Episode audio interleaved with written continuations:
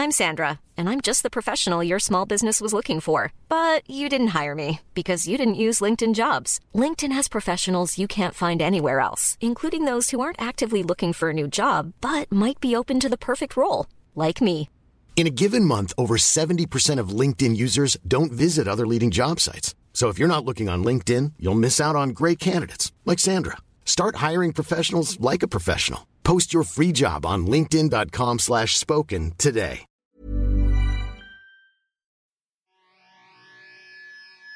I take you for a ride on the devil's ship. I'll take you for a ride where you sink or swim. Now come with me and let this story begin. Sam, on est là. Allô? J'allais dire, je pense que je vais enlever les écouteurs parce que j'ai chaud. Ah ouais, enlève-les donc, tu, tu m'entends. mettrai tantôt. Puis maintenant, moi, je peux t'entendre. Alors, s'il y a un problème, je vais te dire. Mais il va pas avoir, tu sais comment handler une fucking mic. C'est drôle quand il dit ça à des humoristes. Est-ce que tu sais comment contrôler un micro? Alors, non, non. Ben, j'ai jamais euh, tant que ça appris, là. Je sais pas. J'ai peur à un moment donné qu'on me dise justement comme Ah mon, tu tiens pas ton micro, on t'entend pas depuis 5 ans. Ah, t'as toujours peur de ça? Ouais, fait que je le tiens quand même euh, sur scène, mettons, là, un micro, Ouais. je le tiens quand même euh, comme un enfant, là. Je vais pas, je suis pas full. euh, il y en a, il y en a des fois, je les regarde, des, des, des collègues humoristes, je comprends pas. Il y en a qui la cotent sur leur menton. Il y a, ou il y en a qui le mettent vraiment comme sur leur chest. Ça, je peux pas le faire. Ça, ça, ça me Ouais, dérange. J'ai peur, ouais. Si je faisais ça, là. Ouais, moi, moi aussi, je pense de même, mais je connais comme, euh, je pense, Andrew Schultz. Il y a plein d'humoristes que je connais qui font ça. Mhm. Comment est-ce qu'ils parlent? Moi, c'est presque dans ma bouche. parce que j'ai peur. Moi aussi, mais eux, ça veut-tu dire que comme leur voix, elle va vers le, elle va vers le bas, mais ça, notre voix, elle va vers, vers- par où ce qu'on parle, par en avant, je sais pas. Ça, c'est une bonne question. Si, honnêtement, si vraiment ça sort par en bas, on doit demander des fucking questions. Ça, Ben c'est pas oui. des humains. Ça, c'est pas des êtres humains. Ben, je sais pas, mais je sais pas. Ou peut-être que c'est parce que leur voix est tellement forte qu'ils se disent, si je le mets le plus proche de ma bouche, ça va être trop fort, je sais pas. Don't know. Moi, je pense que c'est une gimmick. Je pense que c'est juste pour montrer que, hey, regarde, qu'est-ce que je peux faire? C'est un truc. Oui, parle par ici. Oui, mes proches. Ça résonne dans leur chest, C'est ça. C'est comme des chanteurs. en tout cas. Comme Céline Dion. Ouais, elle. T'aimes Céline Dion, toi? Ça m'épaisse. T'aimes Céline Dion, toi? micro de croche. Non, elle tient le micro tout court. Mais t'aimes ça, Céline Dion, toi? Euh, pas autant que la moyenne des Québécois, je pense. Ouais, elle est vraiment. euh, Je- je- J'en reviens. je- Non, en fait, je dirais non. ouais, moi, je la déteste pas. Ouais. Je suis d'accord avec elle. T'es d'accord avec Je elle? suis d'accord avec elle. On est cool. On a une entente, moi et elle. Mais je m'en fous un peu. Tu sais, tout le monde ici est vraiment excité. Moi aussi, je m'en fous. Je- ce serait ça que je dirais. Que j'aime certaines de chez, euh, ses chansons, euh, mais pas beaucoup. Je pourrais même pas te les nommer. Je pense que j'aime euh, genre I Drove All Night, puis To get to you. Ouais. C'est dans nos têtes. il y en a une couple. mais je suis pas un grand fan tant que ça de musique québécoise, moi. Non, hein? comment ça? Je sais pas. On a- mes parents, ils en écoutaient pas beaucoup. Quand j'étais jeune, ils écoutaient plus de la musique anglophone. Américain? Ouais. Ouais, hein? Alors toi, c'est quoi vraiment ta, ta musique préférée? Ben, maintenant, je dirais que j'écoute un peu de tout. J'ai passé, quand j'étais jeune, j'ai commencé. OK, on va faire tout le. tout Ouais, le- ouais, ouais. Quand j'étais jeune, j'écoutais beaucoup ce que ma sœur plus vieille écoutait. Fait que c'était comme du rap, du rock euh, alternatif, genre. Mettons, euh, les premiers albums que j'ai achetés, c'était Cypress Hill. Ouais. Moi, quand je te regarde, c'est ça que je vois, Sam. C'est Cypress Hill.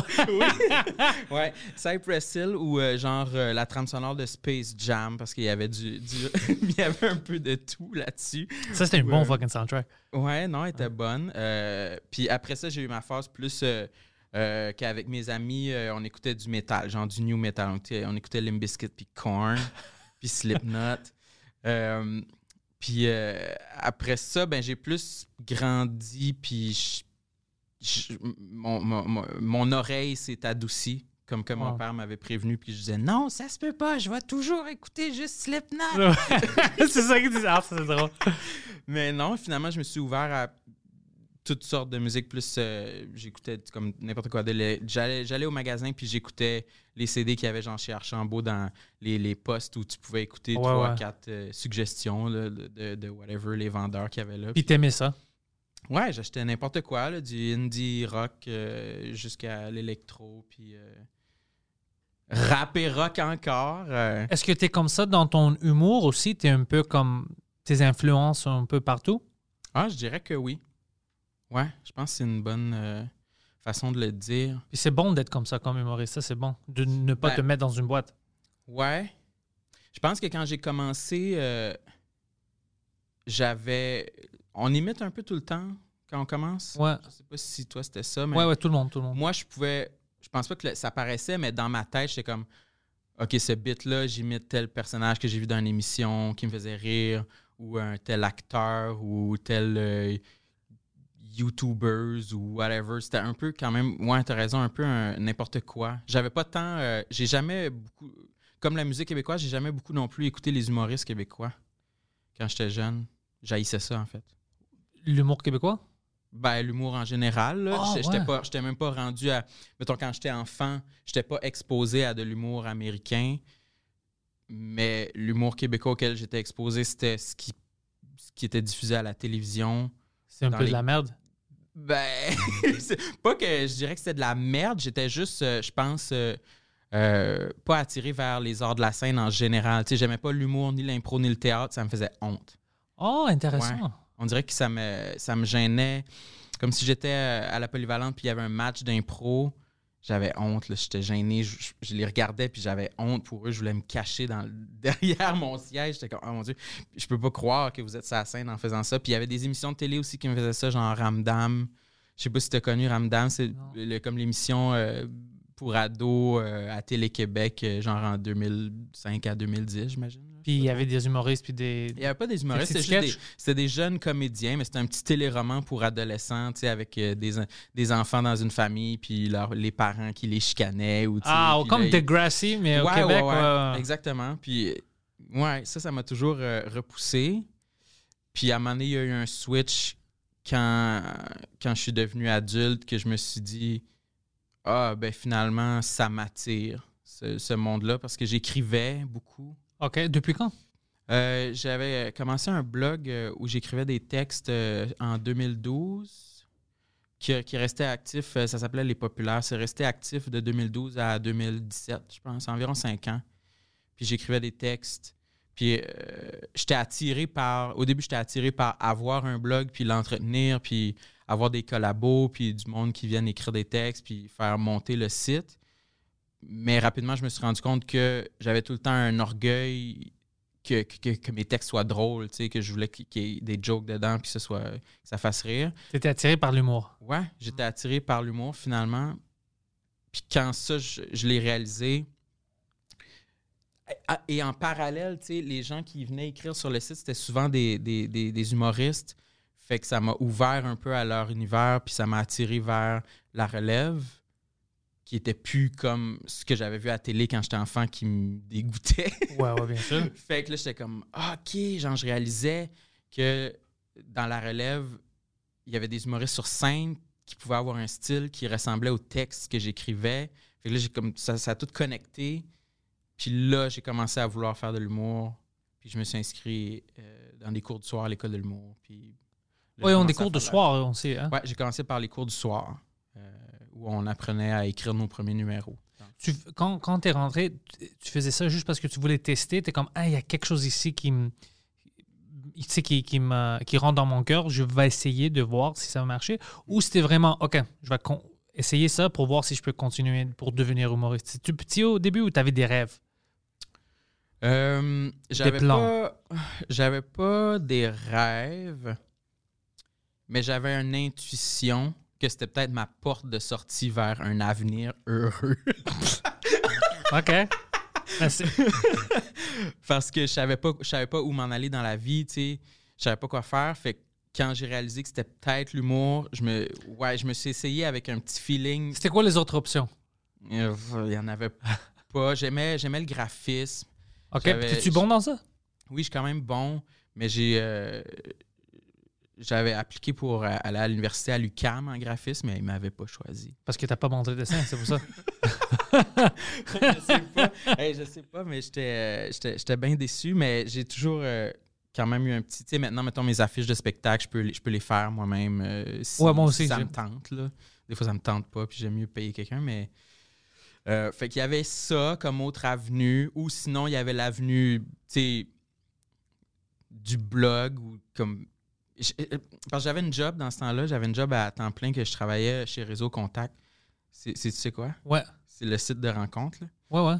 Euh, fait que moi, je travaillais- C'était sur juste le site où tu travaillais. Ouais, je travaillais sur le site. Moi, c'est, euh, j'étais euh, modérateur de communauté.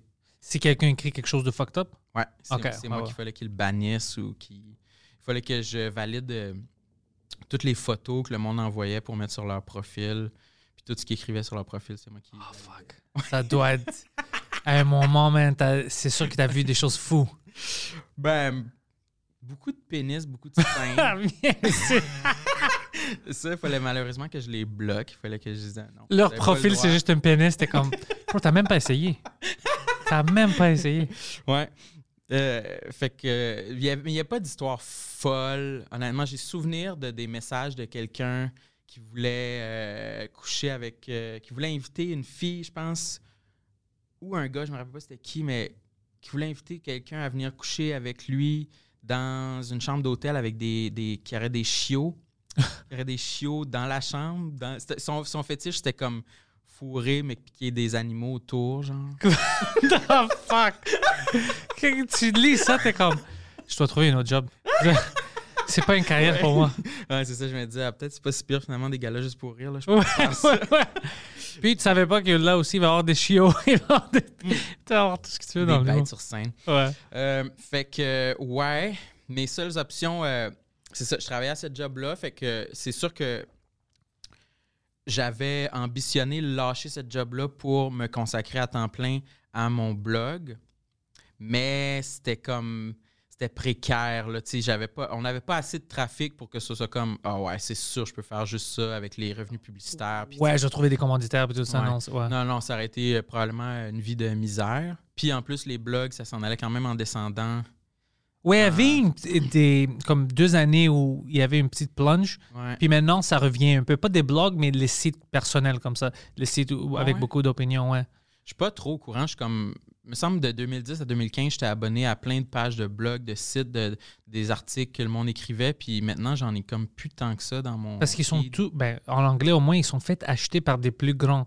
Par exemple, Ouais. euh, les tabloïds euh, TMZ, tout ça, ils achètent les petits blogueurs, puis après ils travaillent avec eux, puis toutes les nouvelles vont sur TMZ ou vont sur ça. C'est ça qu'ils ont Ah, fait. ouais, ouais. Ils ont monopolisé ça. Je En anglais au moins, je sais pas qu'est-ce qui. Peut-être que. Ouais, peut-être en anglais, c'est plus euh, actif, mais en français, j'ai l'impression qu'il reste Urbania.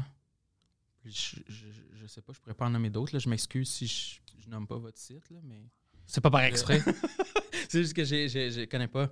Fait que, euh, en tout cas, j'avais l'impression que ça, ça s'en allait vers euh, le bas. Euh, fait qu'il me restait juste l'humour, pour vrai, quand même. C'était ma, ma dernière chose, ma dernière chance que je me disais, OK, là, ça serait ça ou sinon, ça va être rien là, pour le reste de la vie, je pense. Puis je suis encore sur ce sur ce beat-là de comme, ben, si j'arrête aujourd'hui de faire de l'humour, je sais pas, là, je, là, je saurais vraiment pas quoi faire. là. Parce qu'il y a, il y a rien d'autre que tu t'aimes faire. Pas autant. Autant, ouais, c'est ça. Ouais.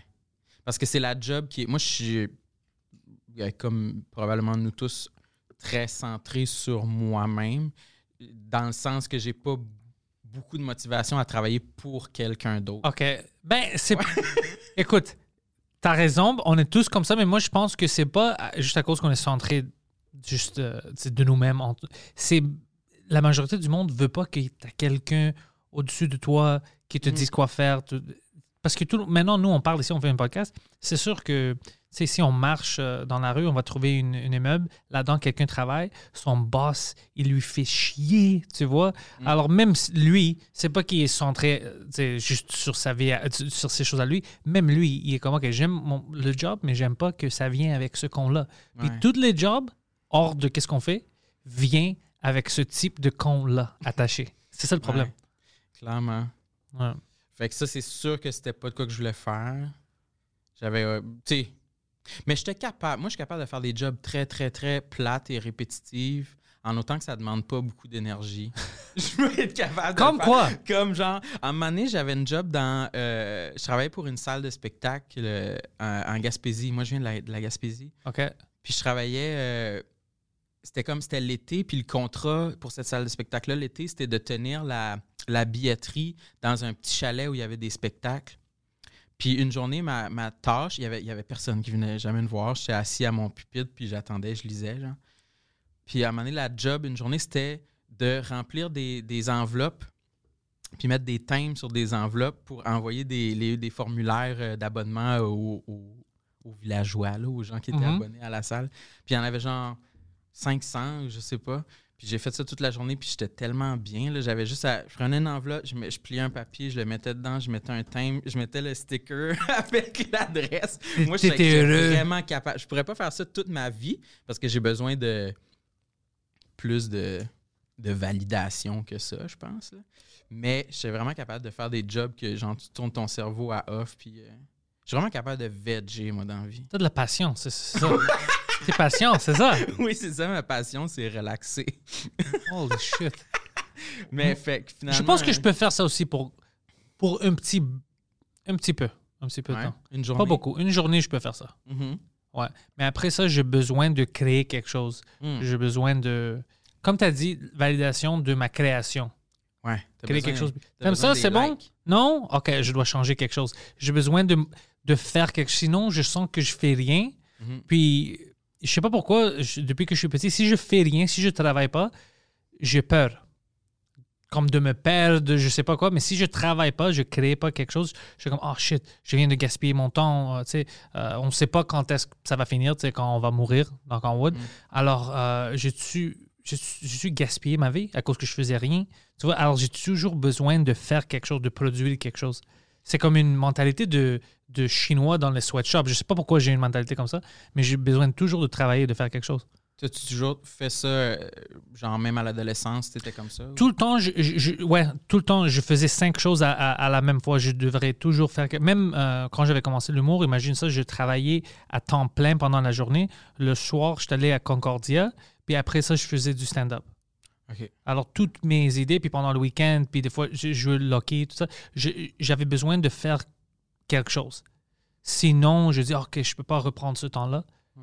Je veux pas le perdre. Qui est quelque chose de stupide parce que dans la vie, une bonne portion doit être pour relaxer, pour faire rien. Mais mon cerveau veut pas tu éteindre. C'est vraiment, c'est toujours allumé, puis ça veut faire Tu des choses. trouves-tu que t'es workaholic? Un peu, mais c'est stupide à dire, man, parce que c'est vraiment. Personne me force. Mhm. C'est vraiment moi. Oui, mais je sais pas pourquoi. Comme je te dis, je sais que je devrais pas, puis je peux faire moins un peu, Mhm. mais c'est comme si je fais rien. Lui, c'est ça.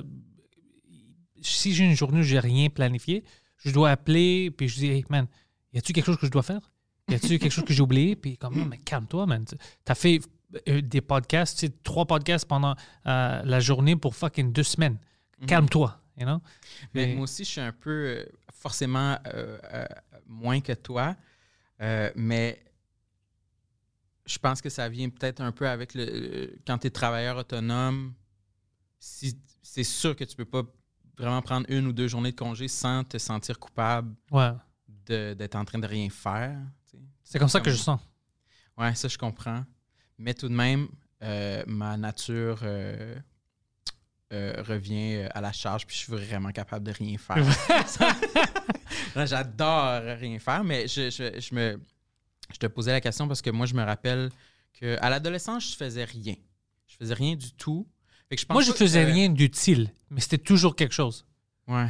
Ben, euh, c'est ça. C'est des ça- bêtises. la première, le premier exemple que j'aurais, je pense que c'était quand euh, j'étais à l'université.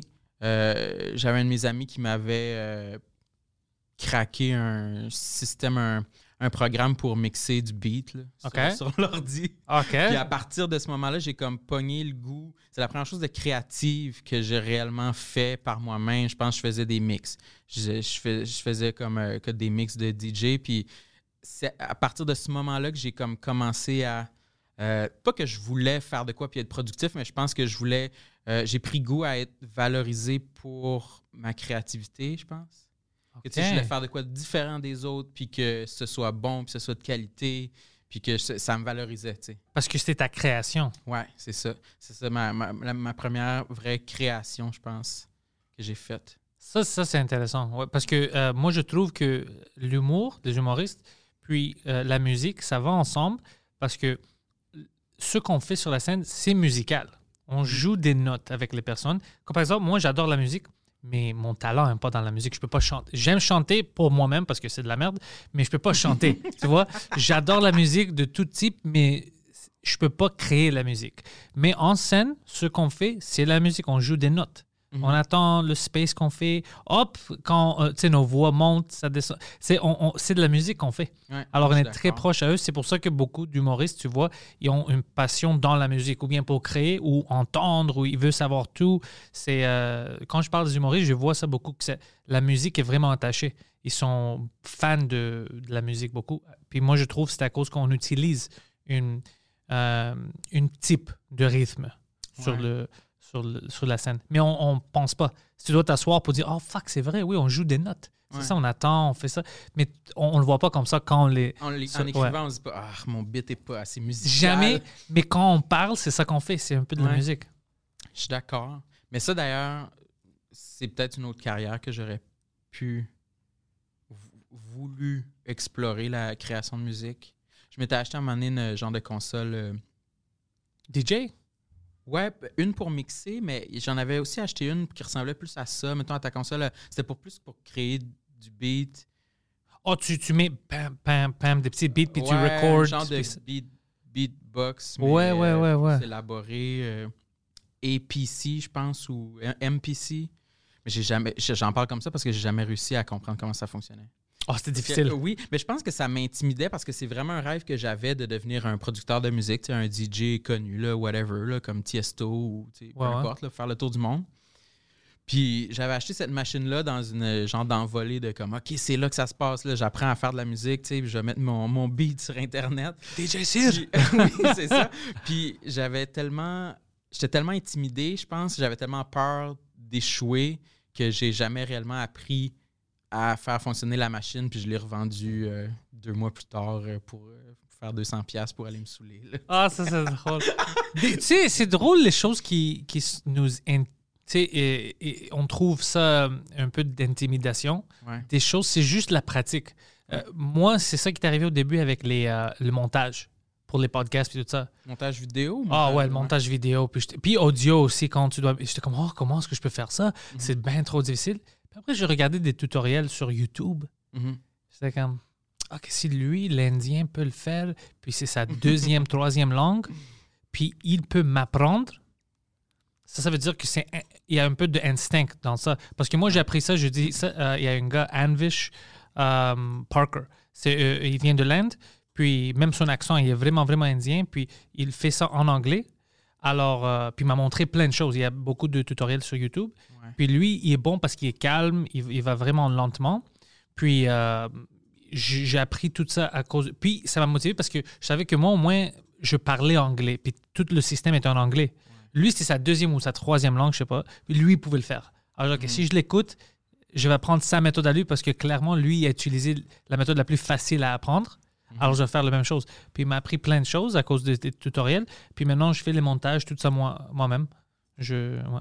Puis est-ce que le montage comme ça, le montage vidéo, c'était de quoi qui t'a toujours attiré depuis que tu étais jeune ou c'est un nouveau skill que tu voudrais C'est un nouveau skill. C'est du fun pour moi. J'aime ça, euh, créer les podcasts, faire le montage. J'aime ça, mais je peux vivre sans ça. Ouais. Moi, c'est vraiment le stand-up, puis ça, le podcast qu'on fait maintenant, que j'adore beaucoup. Euh, le montage, c'est fun pour moi, mais euh, c'est pas quelque chose que me rend heureux comme les autres aspects de qu'est-ce qu'on fait. Mais j'aime ça. J'ai du fun à faire ça aussi. Ben, je, te- je je pose la question parce que je- tu me fais réaliser en en discutant que on dirait que je comprends les gens qui osent jamais aller vers leurs rêves parce qu'ils sont intimidés. Moi, c'était peut-être ça avec la musique. Ouais. C'était ça mon rêve. Puis peut-être que j'étais en humour parce que c'était pas mon rêve puis ça m'intimidait pas. tu sais. Et c'est ça qui a fait que sur scène, je m'en confortable. tu sais. J'étais comme, Ouais. je m'en crisse, si vous m'aimez pas, j'aille ça, le stand-up. tu Ouais, sais. ouais, ouais, ouais. L'attitude comme finalement, ça. plus en, en le faisant puis en voyant que, je- que ça fonctionnait, là, c'est devenu ma passion, tu sais. Mais Puis, le théâtre, t'aimais pas ça maintenant? Est-ce que t'aimes le théâtre aussi? euh, le théâtre, si j'aime en faire ou en consommer, Les deux? N'importe quel? je pense que j'aimerais mieux en faire. J'en, consomme presque pas. OK. J'ai, très rarement été voir des pièces de théâtre euh, pour le plaisir. J'ai déjà été en voir euh, pour euh, genre des cours à l'université. Mais c'est pas de quoi qui m'attire. Mais là, c'est sûr qu'après la pandémie, oui, là, je vais me pitcher sur n'importe quelle N'importe pièce quoi, de ouais, ouais, théâtre, là. Mais je pense que j'aimerais mieux en faire. J'en ai fait un tout petit peu à l'école de l'humour dans des cours de, de jeu, de, de théâtre. Et t'aimais ça? Ouais, j'haïssais pas ça. C'était comme. euh, je trouve ça tellement particulier. Je trouve que le, le, le niveau de jeu est difficile à cerner pour du théâtre. Tu sais, c'est pas comme un comme euh, du cinéma. Ouais. C'est plus. C'est plus. euh, c'est- ben, il y a plusieurs styles. Tu mais, mais... tu t'expresses plus que dans un film parce que c'est ouais, c'est théâtrical. Ouais, ouais, ouais, exact. C'est comme fake. Là, ouais. Ouais. T'as pas C'est Exagéré. Ouais, voilà. Fait que ça, ça me fait rire de, de me prêter à ce jeu-là, d'aller avec une. J'avais fait genre une pièce, euh, une petite pièce avec. euh, J'avais une grande perruque euh, Louis XIV, là, je pense. Puis, tu sais, à partir de là, tu vas pas euh, t'attarder aux, aux détails d'une conversation réaliste de 2021. là, tu sais. Ouais, ouais. Tu vas juste hurler en, en faisant un personnage. Fait que. Ouais, mais c'est encore une bête méconnue pour moi, toi. J'aime ça, le théâtre. euh, plus faire que d'en consommer. J'en ai consommé assez. Puis quand j'étais plus jeune, je, je viens en secondaire, je faisais ça. Si c'était pas à l'école, j'ai même fait ça à la communauté grecque. Je faisais partie des grandes pièces de théâtre qu'ils faisaient au- dans le temps. Puis je- juste par chance, euh, il y avait besoin une fois d'un extra. Puis la direct, la productrice euh, m'a appelé parce qu'ils ont dit Hey, Pantelis, euh, lui, il est drôle, peut-être on peut le rentrer. Puis elle m'avait donné une petite euh, rôle.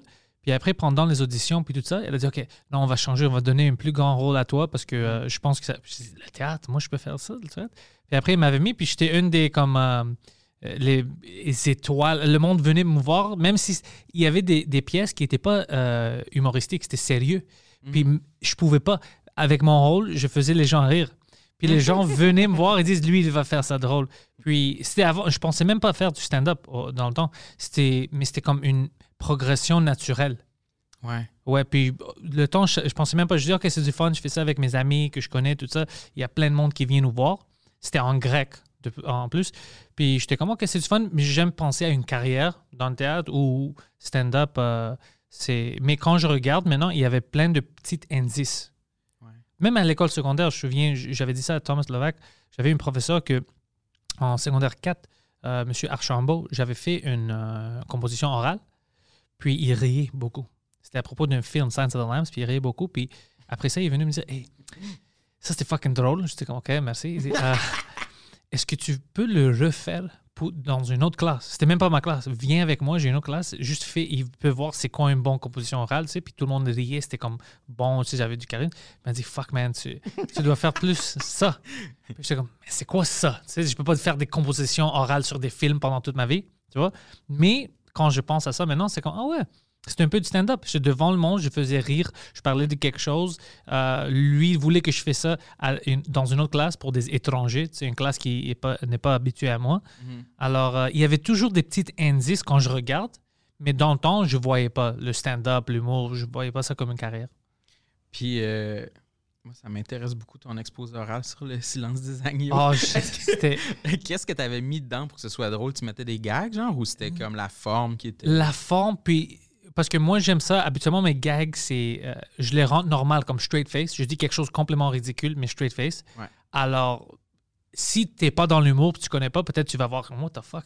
Mais quand tu sais que je niaise, tu ris, t'es comme this mother. Tu sais qu'est-ce qu'il a fait? Puis je faisais l'impression de Anthony Hopkins, tu sais comme euh, avec Ouais, ouais, avec le- tout ça. Puis c'était juste, ça marchait. Puis pour moi, j'avais même pas mis beaucoup de pensée. C'était une composition orale que j'avais oublié de me préparer, mais j'avais vu le silence des agneaux. Mhm. Alors je dis, OK, je vais parler de ça. Puis mon professeur pensait, oh shit, lui il a mis beaucoup d'efforts, il a fait toute une affaire théâtrale. Mais c'était dernière minute, je dis, oh shit, j'ai oublié que j'ai une composition orale. Mhm. Je vais parler de quoi? Oh, j'ai vu ce film. OK, je vais parler de ça. Puis en, en l'écrivant, est-ce que tu étais conscient que tu mettais des gags dedans? Pas du ou- tout. J'ai juste mis des euh, bullet points de qu'est-ce que je voulais parler, comme le stand-up. Ah, ouais. Puis après, ça a évolué pendant que je le faisais. Ah, ok, ok, ok. Ouais. Puis t'étais comme pince sans rire en le disant, fait que ça faisait, ça faisait rire le monde. ça faisait rire le monde. Puis moi, j'étais toujours euh, confortable. Euh, Je ne suis pas gêné de parler au monde. Mhm. C'est pour ça que j'avais des amis comme composition orale, ça les faisait peur. Ils ne voulaient Ouais. pas parler devant. Moi, ça me dérangeait pas. Parce que j'aime euh, discuter, j'aime voir les personnes, j'aime voir les personnes rire. Mhm. Pour moi, c'est ça. Si sais, sur la scène, il n'y a pas trop de lumière sur ma face, puis je peux voir le public, puis je les vois rire, ça me fait rire. Je peux pas le contrôler. Alors, je- j'essaie de faire la face sérieux, puis des fois, tu vois, je suis sur la scène, puis tu vois que je sors une, une souris, puis le monde pense que ah, c'est pour ça, il planifie quelque chose. Non, je peux pas me contrôler. Je te vois rire, c'est comme contagieux. Alors, ça rajoute. Puis, euh, ouais. C'est comme taquin. Puis là, tu- quand tu vois que ça fait. Ouais, je, fonctionne, comme, ça- ouais je, je veux être sérieux, mais je peux pas. Je vois rire. que tu ris. Là, on est dans le même wavelength. On comprend que c'est c'est juste une joke. Mhm. Puis je, je me mets à rire. Puis peux dans la deuxième classe, quand tu avais présenté ton, ton exposé, est-ce que ça avait fonctionné ou? Ça avait fonctionné. Eux, ils ont ri. Puis il y avait une autre, il avait demandé à une autre prof, un prof de maths, de venir me voir. Puis lui, il riait aussi. Il dit Ah, fuck, ça c'est drôle. Tout le monde devait faire des compositions comme ça. Puis j'avais eu une bonne note, euh, comme dans les 90, comme pour, pour oral. C'était vraiment bon. Euh, puis c'était en français. Puis, euh, ouais, c'est drôle. Je pense à ça maintenant. Puis comme, fuck, il y avait des petites indices. Ouais. Ouais. Ben, clairement, là. T'étais-tu, euh, à part ça, est-ce que dans la classe, t'étais reconnu pour être drôle ou pas du Pour être drôle, oui, tout le temps.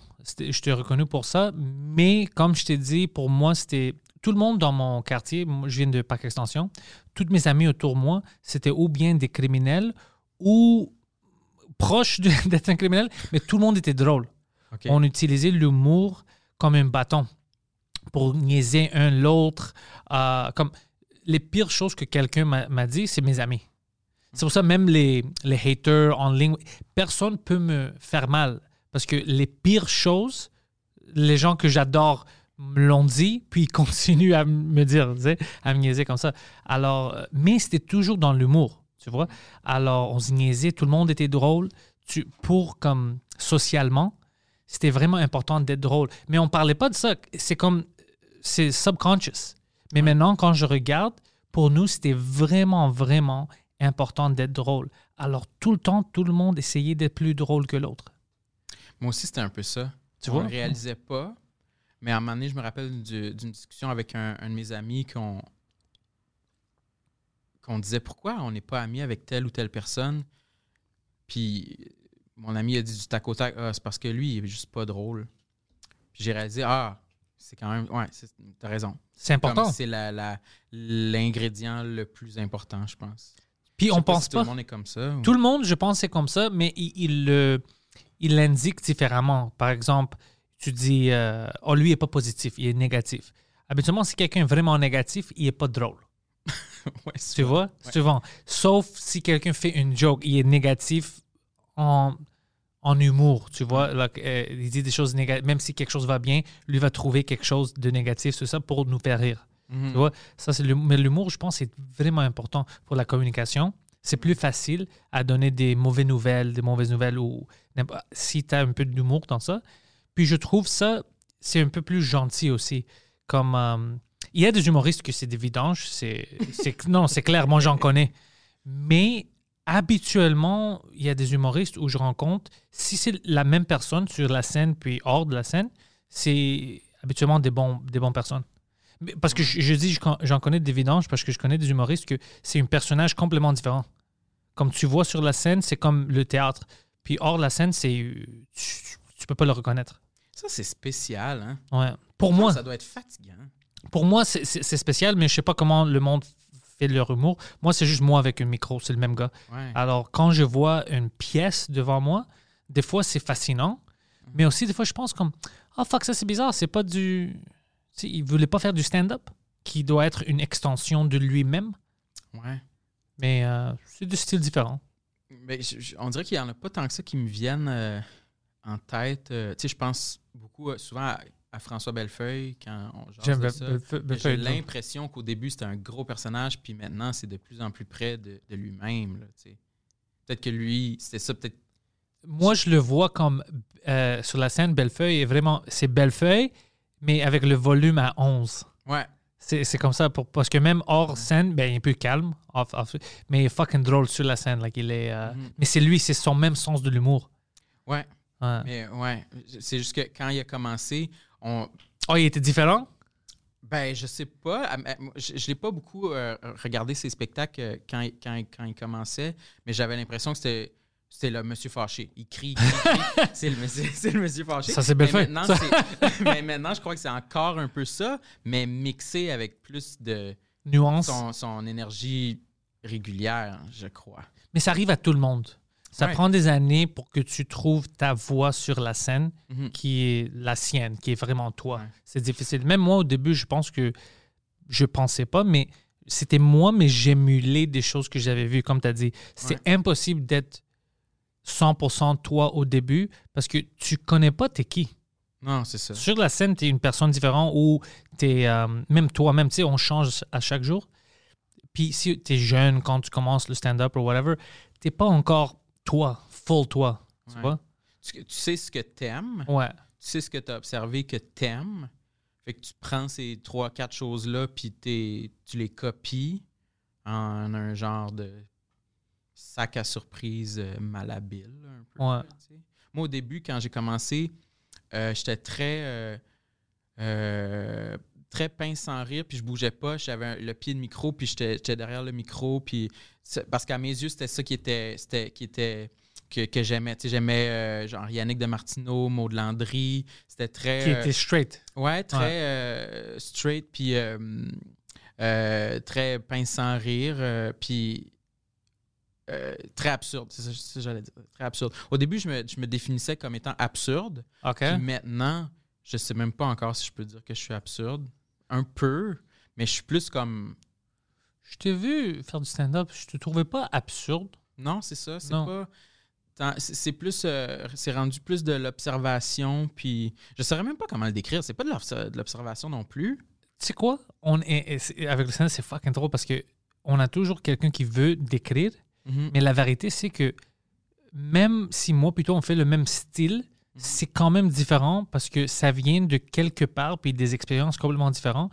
Alors, le seul style que moi, je, je, je le divise par, on va dire, c'est vraiment le, le stand-up, comme le style américain que moi, je trouve le stand-up, puis le one-man show euh, que les Français de France font beaucoup. Qu'ils disent que c'est du stand-up, mais ce n'est pas...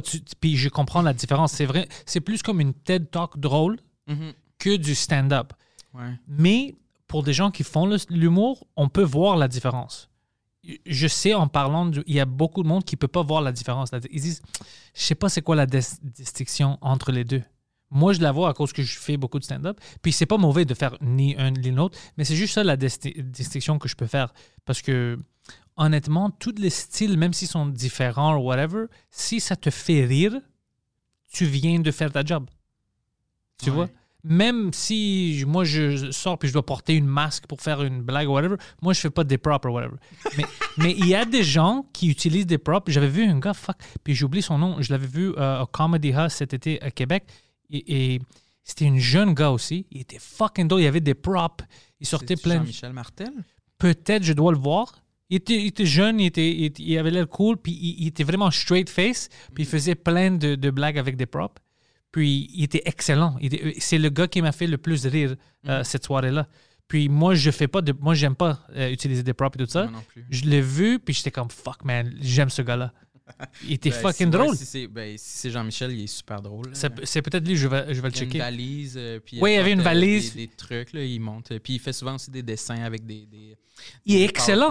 Ouais. Il est excellent. Là, Ouais, si, on il veut faire une division, c'est- ouais, C'est excellent là-dedans. il est excellent là-dedans. Même si on veut faire une distinction, pourquoi? Juste pour le décrire, ça c'est d'accord. Mais pour dire que si quelqu'un aime le stand-up euh, sans des props, il va pas l'aimer, c'est pas vrai parce que moi j'adore le stand-up et j'adorais ce gars-là. Mhm. Alors, si tu es drôle, ça veut dire que tu fais ta job. Pour moi, c'est c'est comme ça que je vois le, le, le job d'un stand-up. Ouais, ben c'est ça le but. Euh, toi, pourquoi t'aimes pas ça, les, les accessoires? Moi, j'aime pas ça non plus. Moi, j'aime pas l'utiliser. euh, Peut-être, il y a un peu, je pense, il y a un peu à cause des Américains, il y a un peu une, euh, une subtexte comme Carrot Top, tout ça, que c'était toujours, on les niaisait. Mhm. les, les, on niaisait les prop comics comme ils sont en dessous des autres stand-up. Puis je si pense c'était plus proche des, de la- des clowns. Ouais, plus proche des clowns. Puis je pense que ça, ça restait avec moi. Mhm. Alors, j'ai toujours ça. Puis pour moi-même, je trouve ça un peu, un peu clownish. Mais lui, le gars qu'on parle, il avait pas une. euh, il avait pas l'air d'un clown. C'était. Il avait l'air d'un stand-up. Tu vois, comme. Je sais Ouais. pas, la manière où il utilisait ses props, Mhm. puis avec son straight face, puis tout ça, c'était. C'était c'était fucking bon. C'était- J'aime ce, ce qu'il fait. Puis, mais pour moi, mon caractère, la façon que je, je suis sur la scène, ça marcherait pas. Ça serait un peu trop ridicule. Moi, je vais avoir l'air d'un clown si je commence à utiliser des props. Ça, c'est sûr. Sûr et certain. J'ai déjà presque l'air d'un fucking clown. Puis je n'utilise même pas des props, imagine. T'en as jamais, jamais utilisé?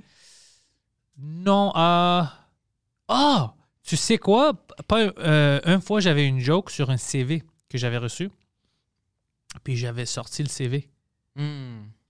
Pour le lire, genre? pour le lire parce que c'était fucking incompréhensible. C'était l'affaire le plus ridicule Ouais. du monde. Puis tu sais, tu voulais montrer que c'est vrai, puis aussi tu veux pas oublier des choses parce qu'il y avait le gars avait écrit des choses comme euh, bénévolat à, il avait écrit à Volvo euh, Scotty Volvo quelque chose comme ça.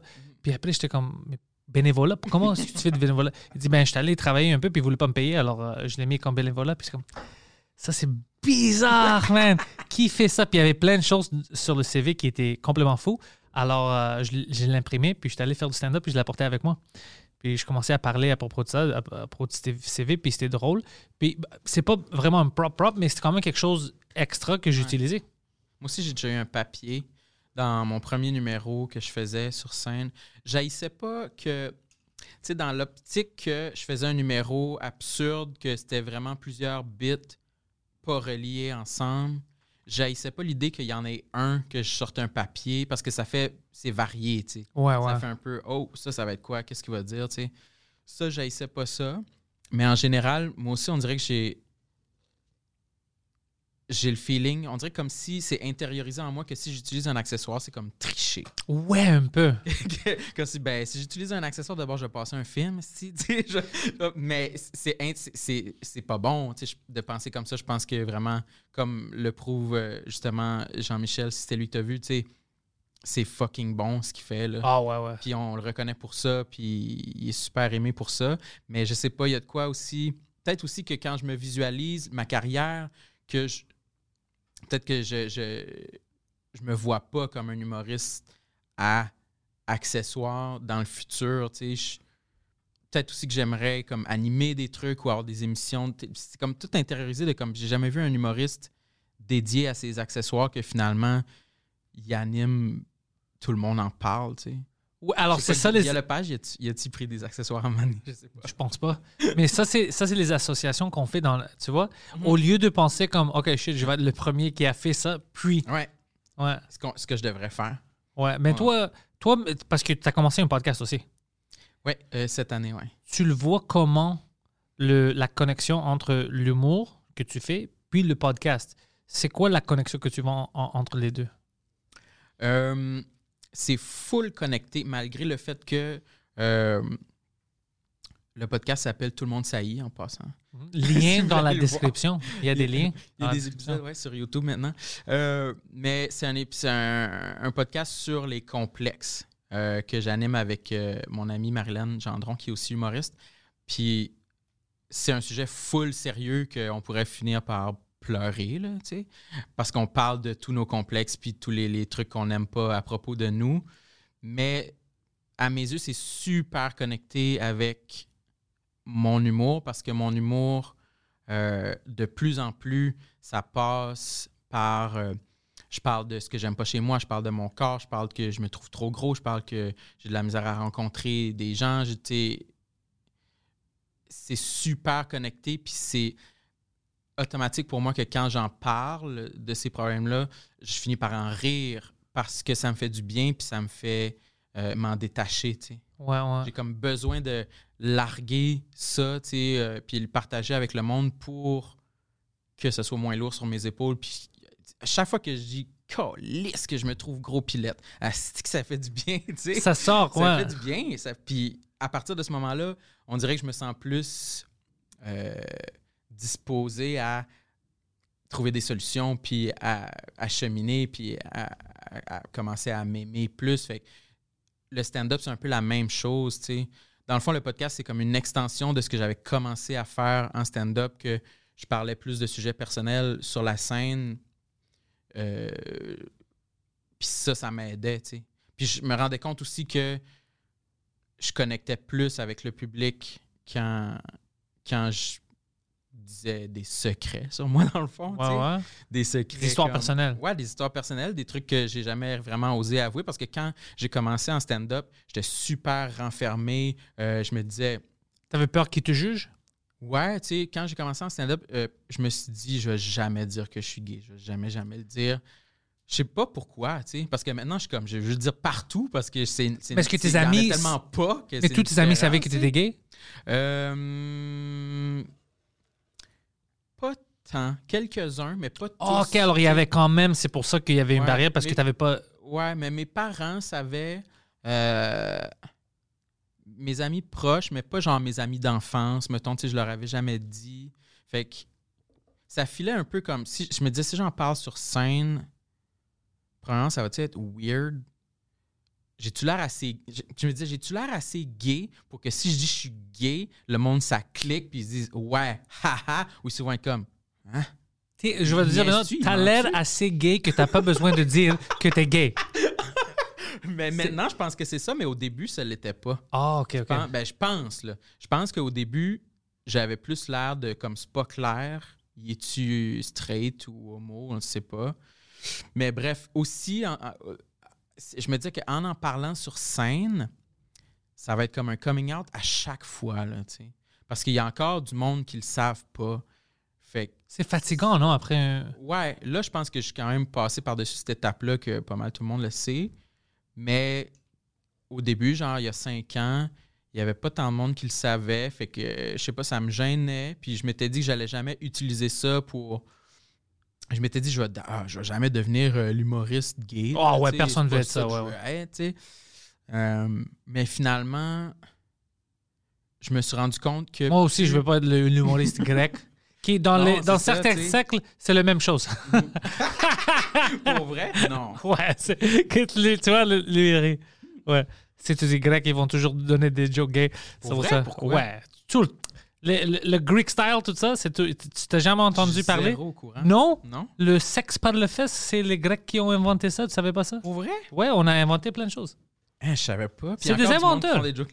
Ouais, ouais. Moi, je suis d'accord avec ça. Je, je- je m'en fous de joke, mais je veux dire, même moi, je veux pas être reconnu dans une boîte Ouais. parce que je veux faire d'autres choses. Ça veut dire, si quelqu'un dit, OK, c'est lui l'humoriste gay, tout ce que tu fais, ça doit être relié à être gay. Mais non, t'as plein, tu veux parler de plein de choses. Peut-être politique, peut-être euh, des relations, peut-être tes amis. Je déteste ça. C'est le comédien, l'humoriste, telle chose. Ou Mhm. mais moi, comme l'humoriste, c'est offensif. Mais non, je veux pas que tout ce que je dis, c'est offensif. Mhm. C'est ridicule. Des, des fois, je veux parler de mon chien. Ouais. euh, Ben, Ouais. je suis d'accord avec ce que tu dis. Par contre, on dirait qu'en début de carrière, ça me dérangerait vraiment pas de surfer sur cette vague-là un petit peu. pour Pour, parce que devenir c'est- confortable? Parce que on- on- quand on, on commence en humour, je pense qu'on veut se démarquer là, Ouais. pour se faire bouquer. Là. Puis moi, des fois, je suis comme, voyons, le monde, on-tu catché que je suis gay, là? Mettez de la diversité sur vos shows aussi. Prenez-moi! fait, fait que ça me dérangerait pas, mais je, mais je suis vraiment d'accord avec ce que tu dis.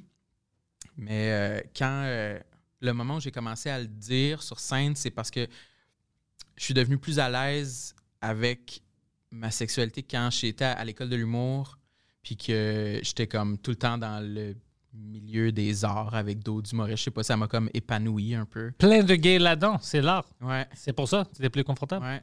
Fait que là, ça paraissait sur scène. Fait que je pense que c'est devenu un peu un éléphant dans la pièce pour le monde dans le public. Je pense que quand ils me voyaient arriver sur scène, puis j'étais un peu maniéré, tu sais, je pense que j'avais l'impression que c'était tellement une question que le public se posait. Voyons, il est-tu gay? Il va-tu le dire? Qu'à un moment donné, ça m'a tellement énervé que j'ai écrit un numéro qui, ça commençait, puis j'arrivais sur scène, je disais, fait que c'est ça, je suis gay, tabarnak. Ah, je le disais, puis là, je parlais de ça. C'était un numéro que j'ai fait euh, en, en tournée de l'école de l'humour même. Mais c'est à partir de ce moment-là, je pense que c'est devenu, ça m'a comme écœuré. Je, je voyais dans le regard des gens l'incompréhension de comme, ça m'énervait, tu sais, qu'il y ait ce rapport-là. Il joue-tu un caractère gay maintenant ou Ouais, c'est un vrai gay? Ouais, c'est ça. Fait que j'avais l'impression qu'ils riaient pas. À, à chaque fois que, je, qu'il- que le monde riait pas à mes gags, j'étais comme, ouais, ils ont pas ri parce qu'ils étaient en train de se demander si j'étais gay, tu sais. non, ça, c'est dans ta tête. Mais ça serait drôle si quelqu'un. Oh, ou si tu faisais quelque chose super gay pendant tout, tout euh, ton set, puis après, à la fin, tu dis. euh, puis, je suis pas gay, hein. Puis tu sors, hein, puis tu t'as le monde comme. Wait, what the fuck? Lui, il est pas gay? What the fuck? Ça, ça serait drôle. Ouais. Fait que c'est ça, euh, l'histoire de mon coming out en humour. Mais ça, ça. Fuck, ça doit être euh, quand même fatigant à chaque fois de penser que tu as besoin de leur dire pour que eux ils soient confortables. Ben. Ouais. Euh, c'est tout le temps. euh, de, de moins en moins, parce que je pense que mon personnage est de plus en plus. euh, Toi. Ouais, de plus en plus fruité. fait, que- fait que je pense que c'est de plus en plus clair, puis le monde se pose de moins en moins de questions. Euh, mais mettons, quand je vais faire euh, un, genre un corpo en région, à l'extérieur de Montréal, c'est tout le temps de quoi. Quand je, quand je fais mon pacing, je suis comme. Qu'est-ce que je fais? Je fais-tu des bits hétéros ou, ou, ou faut-tu je dis, faut-tu je place mon bit de, de coming out dès le départ pour que ce soit, soit clair pour les, les, les, les gens, tu sais, mais Dans la campagne. mais c'est, c'est, tu sais, c'est tellement un peu n'importe quoi, les corpos. Tu peux tomber sur du monde euh, full ouvert qui habite euh, whatever, au Ouais. Bas-Saint-Laurent. Où ils sont vraiment fermés. Ouais, ou du monde vraiment fermé, euh, peu importe, à Longueuil. Là, T'as- tu peur, puis tu rentres là simple et dis écoute, il y a beaucoup de, de, de rumeurs. Je suis pas gay, don't worry. ouais, c'est ça. Mais bref, peu importe, euh, peu importe ton orientation, les corpos euh, en région, ça peut toujours être. Les corpos euh, partout. Ouais. Ils se fâchent facilement. ouais Il y a toujours une fucking madame qui est comme Oh, il a dit ça. Toi, t'as-tu de la misère en corpo? T'en fais Ouais, je- euh, ça fait longtemps que j'avais pas fait. Maintenant, avant, j'aime pas ça.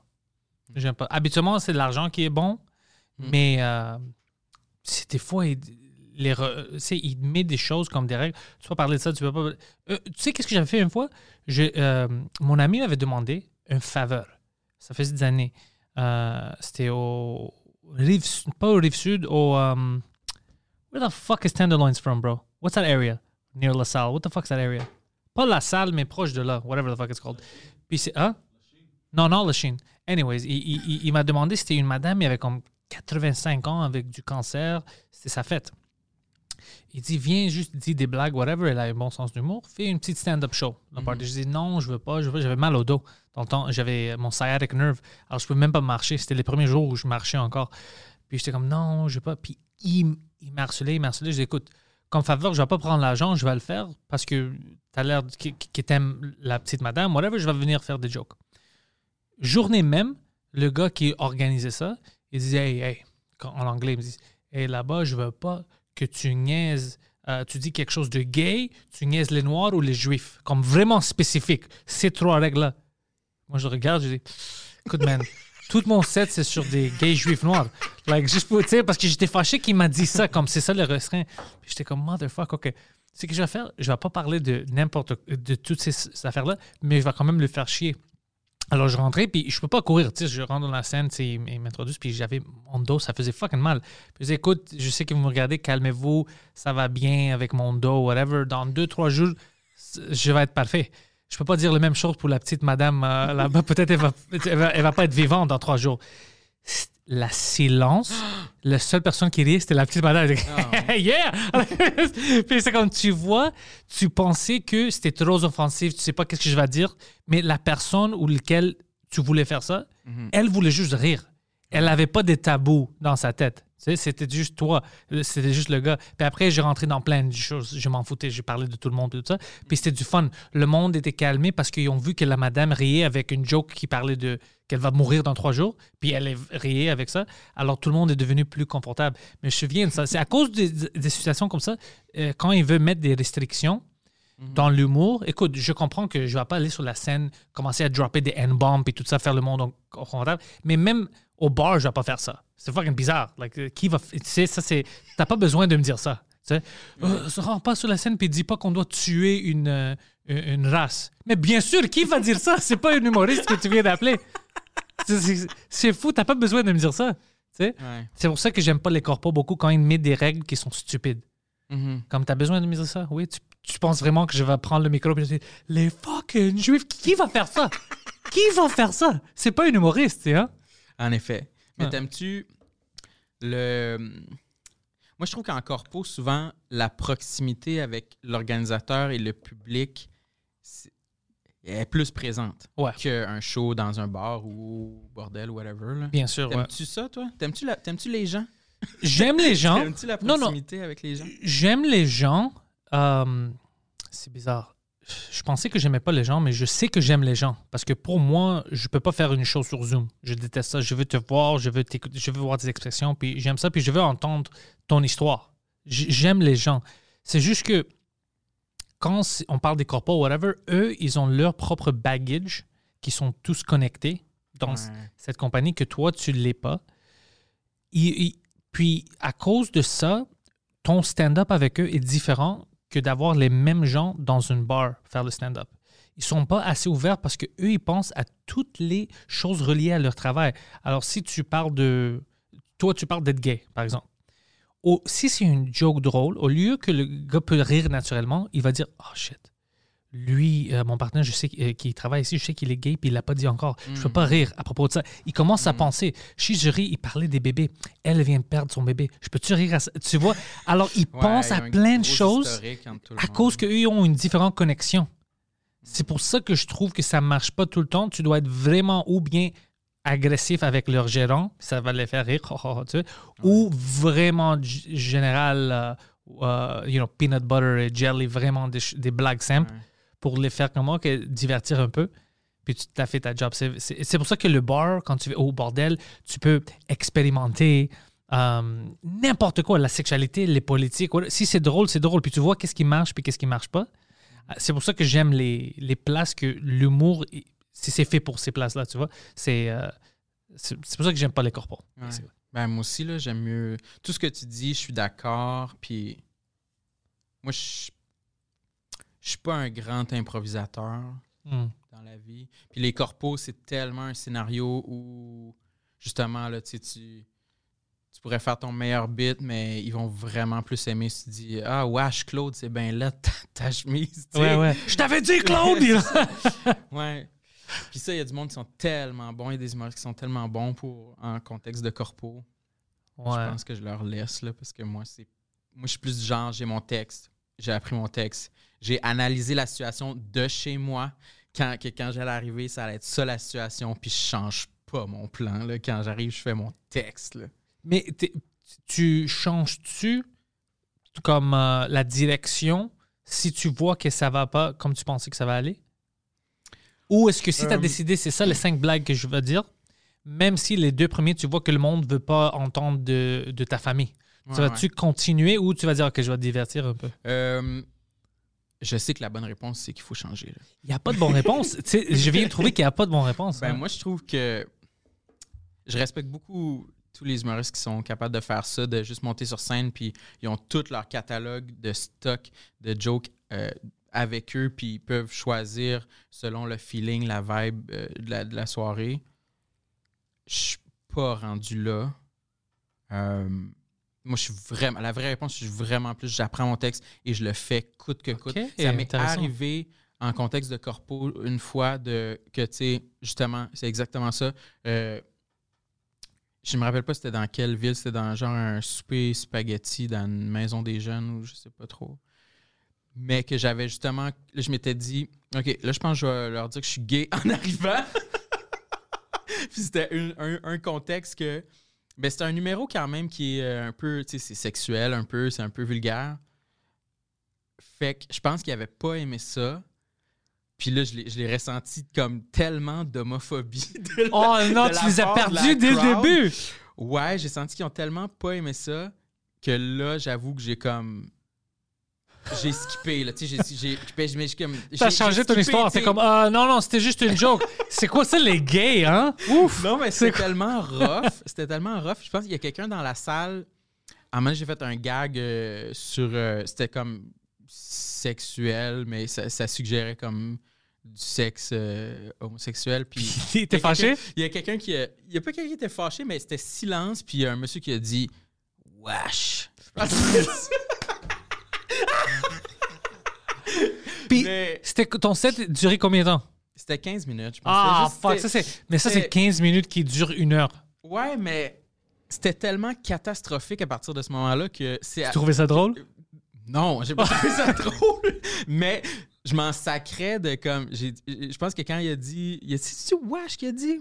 Il a dit, non, il a dit, c'est dégueulasse. Il a dit, Ah, c'est ça, dégueulasse. Fait que là, j'ai dit, hein, qu'est-ce que t'as dit? T'as-tu dit, c'est dégueulasse? Ah, j'ai, c'est ça, j'ai dit. Il n'y a pas un Ah, sens d'humour. J'ai dit, ah, whatever, là. Bon, je vais parler d'autres affaires. Puis là, tu sais, c'est comme. Ça avait tellement plus d'importance que, le, le- le- que mon set soit une réussite que j'étais juste comme, bon, peu importe c'est quoi, là, je checkais mon cahier, tu sais. Yeah, fait- Là, ça me dérangeait plus que c'était tellement, c'était tellement un échec, euh, tu sais. Mais il était déjà un peu agressif. Mais tu vois comment eux n'ont pas de sens d'humour. Parce que même le vieux gars, tu sais qu'il n'est pas une personne drôle. Parce que s'il était drôle, il aurait dit gay. parce que là, tout le monde peut rire, puis avec Ouais. toi. Ouais, non, il Mais dégueulasse, ça c'est agressif, bro. Ça c'est. Ouais. Mais moi, je donne tout le temps le, le bénéfice du doute. Là, tu sais, je, je me, c'est- vrai que mon. tu sais, Peut-être c'était un contexte. C'était pas un contexte familial, mais y avait-tu des jeunes? Mais même s'il était, il y a une, manière de réagir avec le monde. Ça c'est. Ouais, ouais. Mais euh, je me suis dit, je me, je me suis, je me suis donné une part du blâme en me disant peut-être c'était trop hard pour le contexte, mais en Peut-être. tout cas. Je sais pas c'est le un ça, ça prend comme un de ces contextes-là intenses pour que je change mon plan de ce que j'avais prévu, prévu de faire comme Habituellement, si ça va bien, t'es comme yo. Moi, c'est ça mon texte. Moi, je rentre dans ça. Ouais, parce que je suis plus du genre à me préparer, je suis plus du genre à. Je suis comme ça aussi dans l'écriture, je me censure beaucoup avant. Ah, de- ok, de- ok. je, je pense encore que c'est pas bon, mais c'est mon instinct de. Je me censure beaucoup quand j'écris. Pourquoi? Je sais pas, je pense que quand j'écris, je suis comme OK, j'écris de quoi? C'est mauvais. Je, je me dis, je sais, faut pas que je me censure, mais c'est sûr, je vais pas la dire, cette joke-là, c'est pas bon, tu sais, fait que je l'efface, tu sais. Fait que mes V1 sont souvent quand même proches de ce qui va rester la version finale, tu sais. J'édite pas beaucoup mes, textes en, en- en cours de rodage. Fait que je pense que je suis comme ça aussi quand je me prépare pour un show. Je me dis, tu sais, j'y pense beaucoup chez nous. J'y pense pendant quelques heures, puis je le pratique, mon texte. Fait que je sais que c'est ça mon meilleur guess de c'est ce numéro-là qui va le mieux aller, tu sais, puis c'est ça que je fais en, arrivant. Fait que- mais c'est ça arrive pas souvent que je que, que, que mon numéro va pas bien à un point que je suis comme OK, OK, faudrait que je le change maintenant là. D'accord, oh, fuck. je- ça t'es-tu- une toi, cri. T'es comment? T'es plus euh, Je, avant que je sorte, lui, lui et César, je, je- comme j'écris, je dis, OK, aujourd'hui, je veux parler de ces cinq choses. Si c'est du rodage, habituellement, je fais les, les cinq ou six euh, bits que j'exerce encore. J'utilise peut-être deux bits que je sais qui sont forts, qui marchent, puis je rentre des choses que je travaille sur encore pour que je puisse, oui, travailler sur des choses qui sont pas prêtes. On n'est jamais prêt, on sait ça, mais qui sont pas prêts, prêts, prêts. Mais quand même, je peux faire le monde rire Mm. en faisant les jokes que je sais qui vont marcher. Mais il y a des fois, man, où même les jokes qui doivent marcher ne marchent pas. Ça dépend du public. Il y a des, euh, ça fait quelques semaines, je suis allé faire une show au euh, Théâtre Sainte-Catherine. Puis, j'ai fait deux sets. J'avais pas fait du stand-up depuis octobre. Mhm. Puis, je faisais, la première fois où je le faisais, c'était en français. Quand j'avais encore, j'ai fait cinq shows en français depuis qu'on a recommencé, ça fait deux, trois semaines. Zéro en anglais, parce que les places anglais sont pas ouvertes encore. Ah non Alors, ma langue, ma deuxième ou troisième langue, le français, je faisais du stand-up dans ça. Alors, imagine. Alors, déjà, j'avais peur, je, je prends la scène. Puis, c'était des Français, mais de la France. Oh, Théâtre Sainte-Catherine, ouais, il y a beaucoup de Français. Le, le deuxième chose, c'était des Québécois. Alors, tout marchait, c'était bien. Mais la- puis, j'ai vu que quand je commençais à parler, puis je, je, je- je parlais de mon accent au début, ils pensaient que c'était un faux accent. Comme c'était juste une blague, un caractère. Puis à cause de ça, je l'ai perdu pendant. Pourquoi ils parlent mal, c'est comme ça? Mais c'était pas. Les Québécois, ils savent déjà. Ils- ils- je commence à parler, puis ils disent, OK, c'est un accent. C'est- son accent à lui. Ouais, Tu sais? ouais, il, il reconnaît son accent, peut-être que les Français ils étaient Les Français étaient comme, quel accent bizarre. Ça, c'est c'est une bizarre de blague. un personnage. Ouais, c'est un personnage. Alors, c'était difficile pour moi. Puis je, je sors de la scène, je dis. Enfin, moi, je trouve que c'était le plus pire que qu'est-ce que le monde m'a dit. Lui était là, les autres humoristes, c'était- pas aussi tough que tu dis comme. euh, c'était toi, tu es trop euh, rough sur toi-même. Mais le deuxième set où c'était des Québécois, puis j'avais pas à expliquer que c'est un vrai accent. Mhm. Tout marchait, c'était bien, c'était du fun. Eux étaient là pour l'humour. Mais euh, ça m'arrive, ça c'était juste en français, mais ça m'arrive de fois en anglais où je dis des choses trop extrêmes parce que je teste. J'aime ça tester le public. Des fois, les publics sont vraiment euh, euh, comme. ils ont une ego sur eux-mêmes. Oh, nous, c'est nous le meilleur public. Tu peux dire n'importe quoi.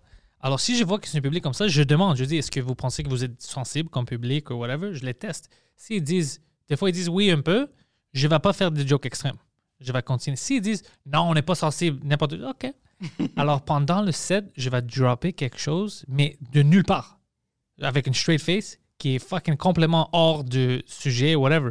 Puis je vois leur comportement. S'ils rient avec moi, je peux continuer, puis ah, fuck, ça c'est bon. Mais il y a des fois où ils sont choqués, puis comme, des gaz, puis c'est là où je rentre, oh, oh, vous êtes pas sensible. OK, puis là, ils commencent à rire, ils disent, oh, this motherfucker, tu vois, qu'est-ce qu'il a fait? Mais je l'ai fait parce que je, je teste avec eux. Mais si je vois qu'ils sont sensibles après ce joke-là, je sais que je dois changer.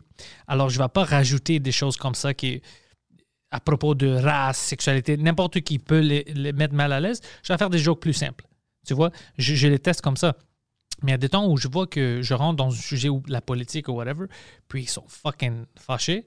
Alors, je, OK, je dois changer tout ça. Des fois, ils, ils me comprennent pas, ils me comprennent mal. Ils pensent qu'à cause que je parle à propos d'un sujet, je suis d'accord avec ce sujet-là. Ça, c'est bizarre. J'ai niaisé Trump une fois, puis je parlais de ses tweets. Je dis, écoute, si tu es sur Twitter puis tu suis pas Trump, c'est toi le problème. Si tu es sur Twitter, tu dois le suivre. C'est le gars le plus drôle sur Twitter. Puis je commence à parler des choses qu'il dit sur Twitter. Puis des gens rient, mais des- certaines personnes qui disent Et pourquoi est-ce que tu dis au monde qu'il doit supporter euh, Trump ou whatever Je dis Je déteste les politiciens. J'ai jamais dit que tu dois le. Je dis qu'ils disent des choses ridicules que quand ça vient d'un président, c'est fucking drôle. Quand un président, il y a une chance que sur Twitter, tu dis quelque chose puis il peut te faire une, une reply avec va te fourrer ta mère. Tu penses pas qu'on vit dans un temps vraiment drôle? like, c'est exceptionnel. On vit quelque chose ici ensemble. You know, alors, ça dépend du, public. Il y a des gens qui prennent ça au sérieux. Ils pensent que tu es là pour euh, leur donner des, cours dans leur vie, mais c'est pas ça. Moi, je veux te divertir. Je veux qu'on rie ensemble. Ouais, c'est spécial, ce- ces gens-là dans le public, comme s'ils n'avaient pas de sens de l'humour au final, tu sais. Mhm. Comme s'ils n'avaient jamais entendu une joke, qu'est-ce qu'ils font là? Pourquoi ils sont dans la salle?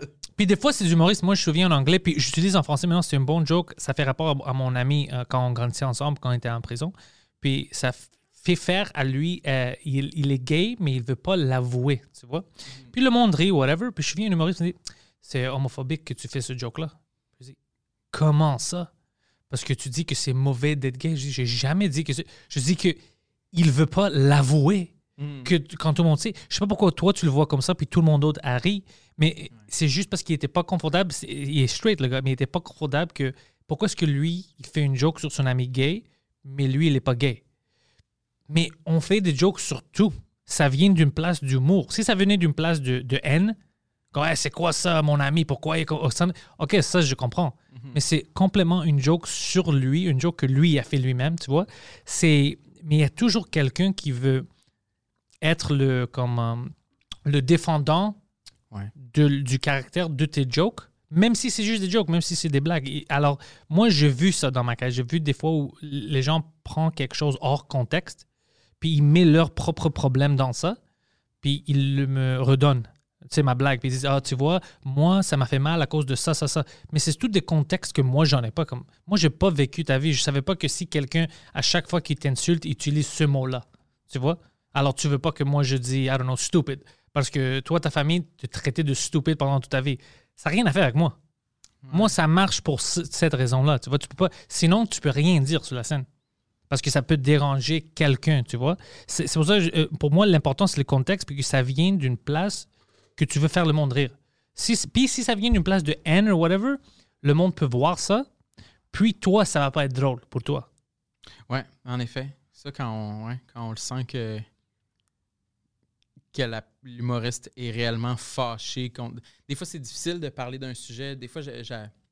Ouais, tu sais, tu commences à écrire puis tu vois que Hey, c'est pas drôle, je suis juste fâché. Ouais. juste- À propos d'un sujet, ouais. Ouais. Mais je sais pas, euh, en tant que public aussi, moi, j'ai. Toi, as-tu souvenir, avant de commencer à faire du stand-up, d'avoir été voir des shows, puis t'étais le public, puis c'était quoi tes, tes, tes impressions de ce, qui, ce que l'humoriste disait sur scène, puis y a-tu des choses qui t'ont déjà fâché ou?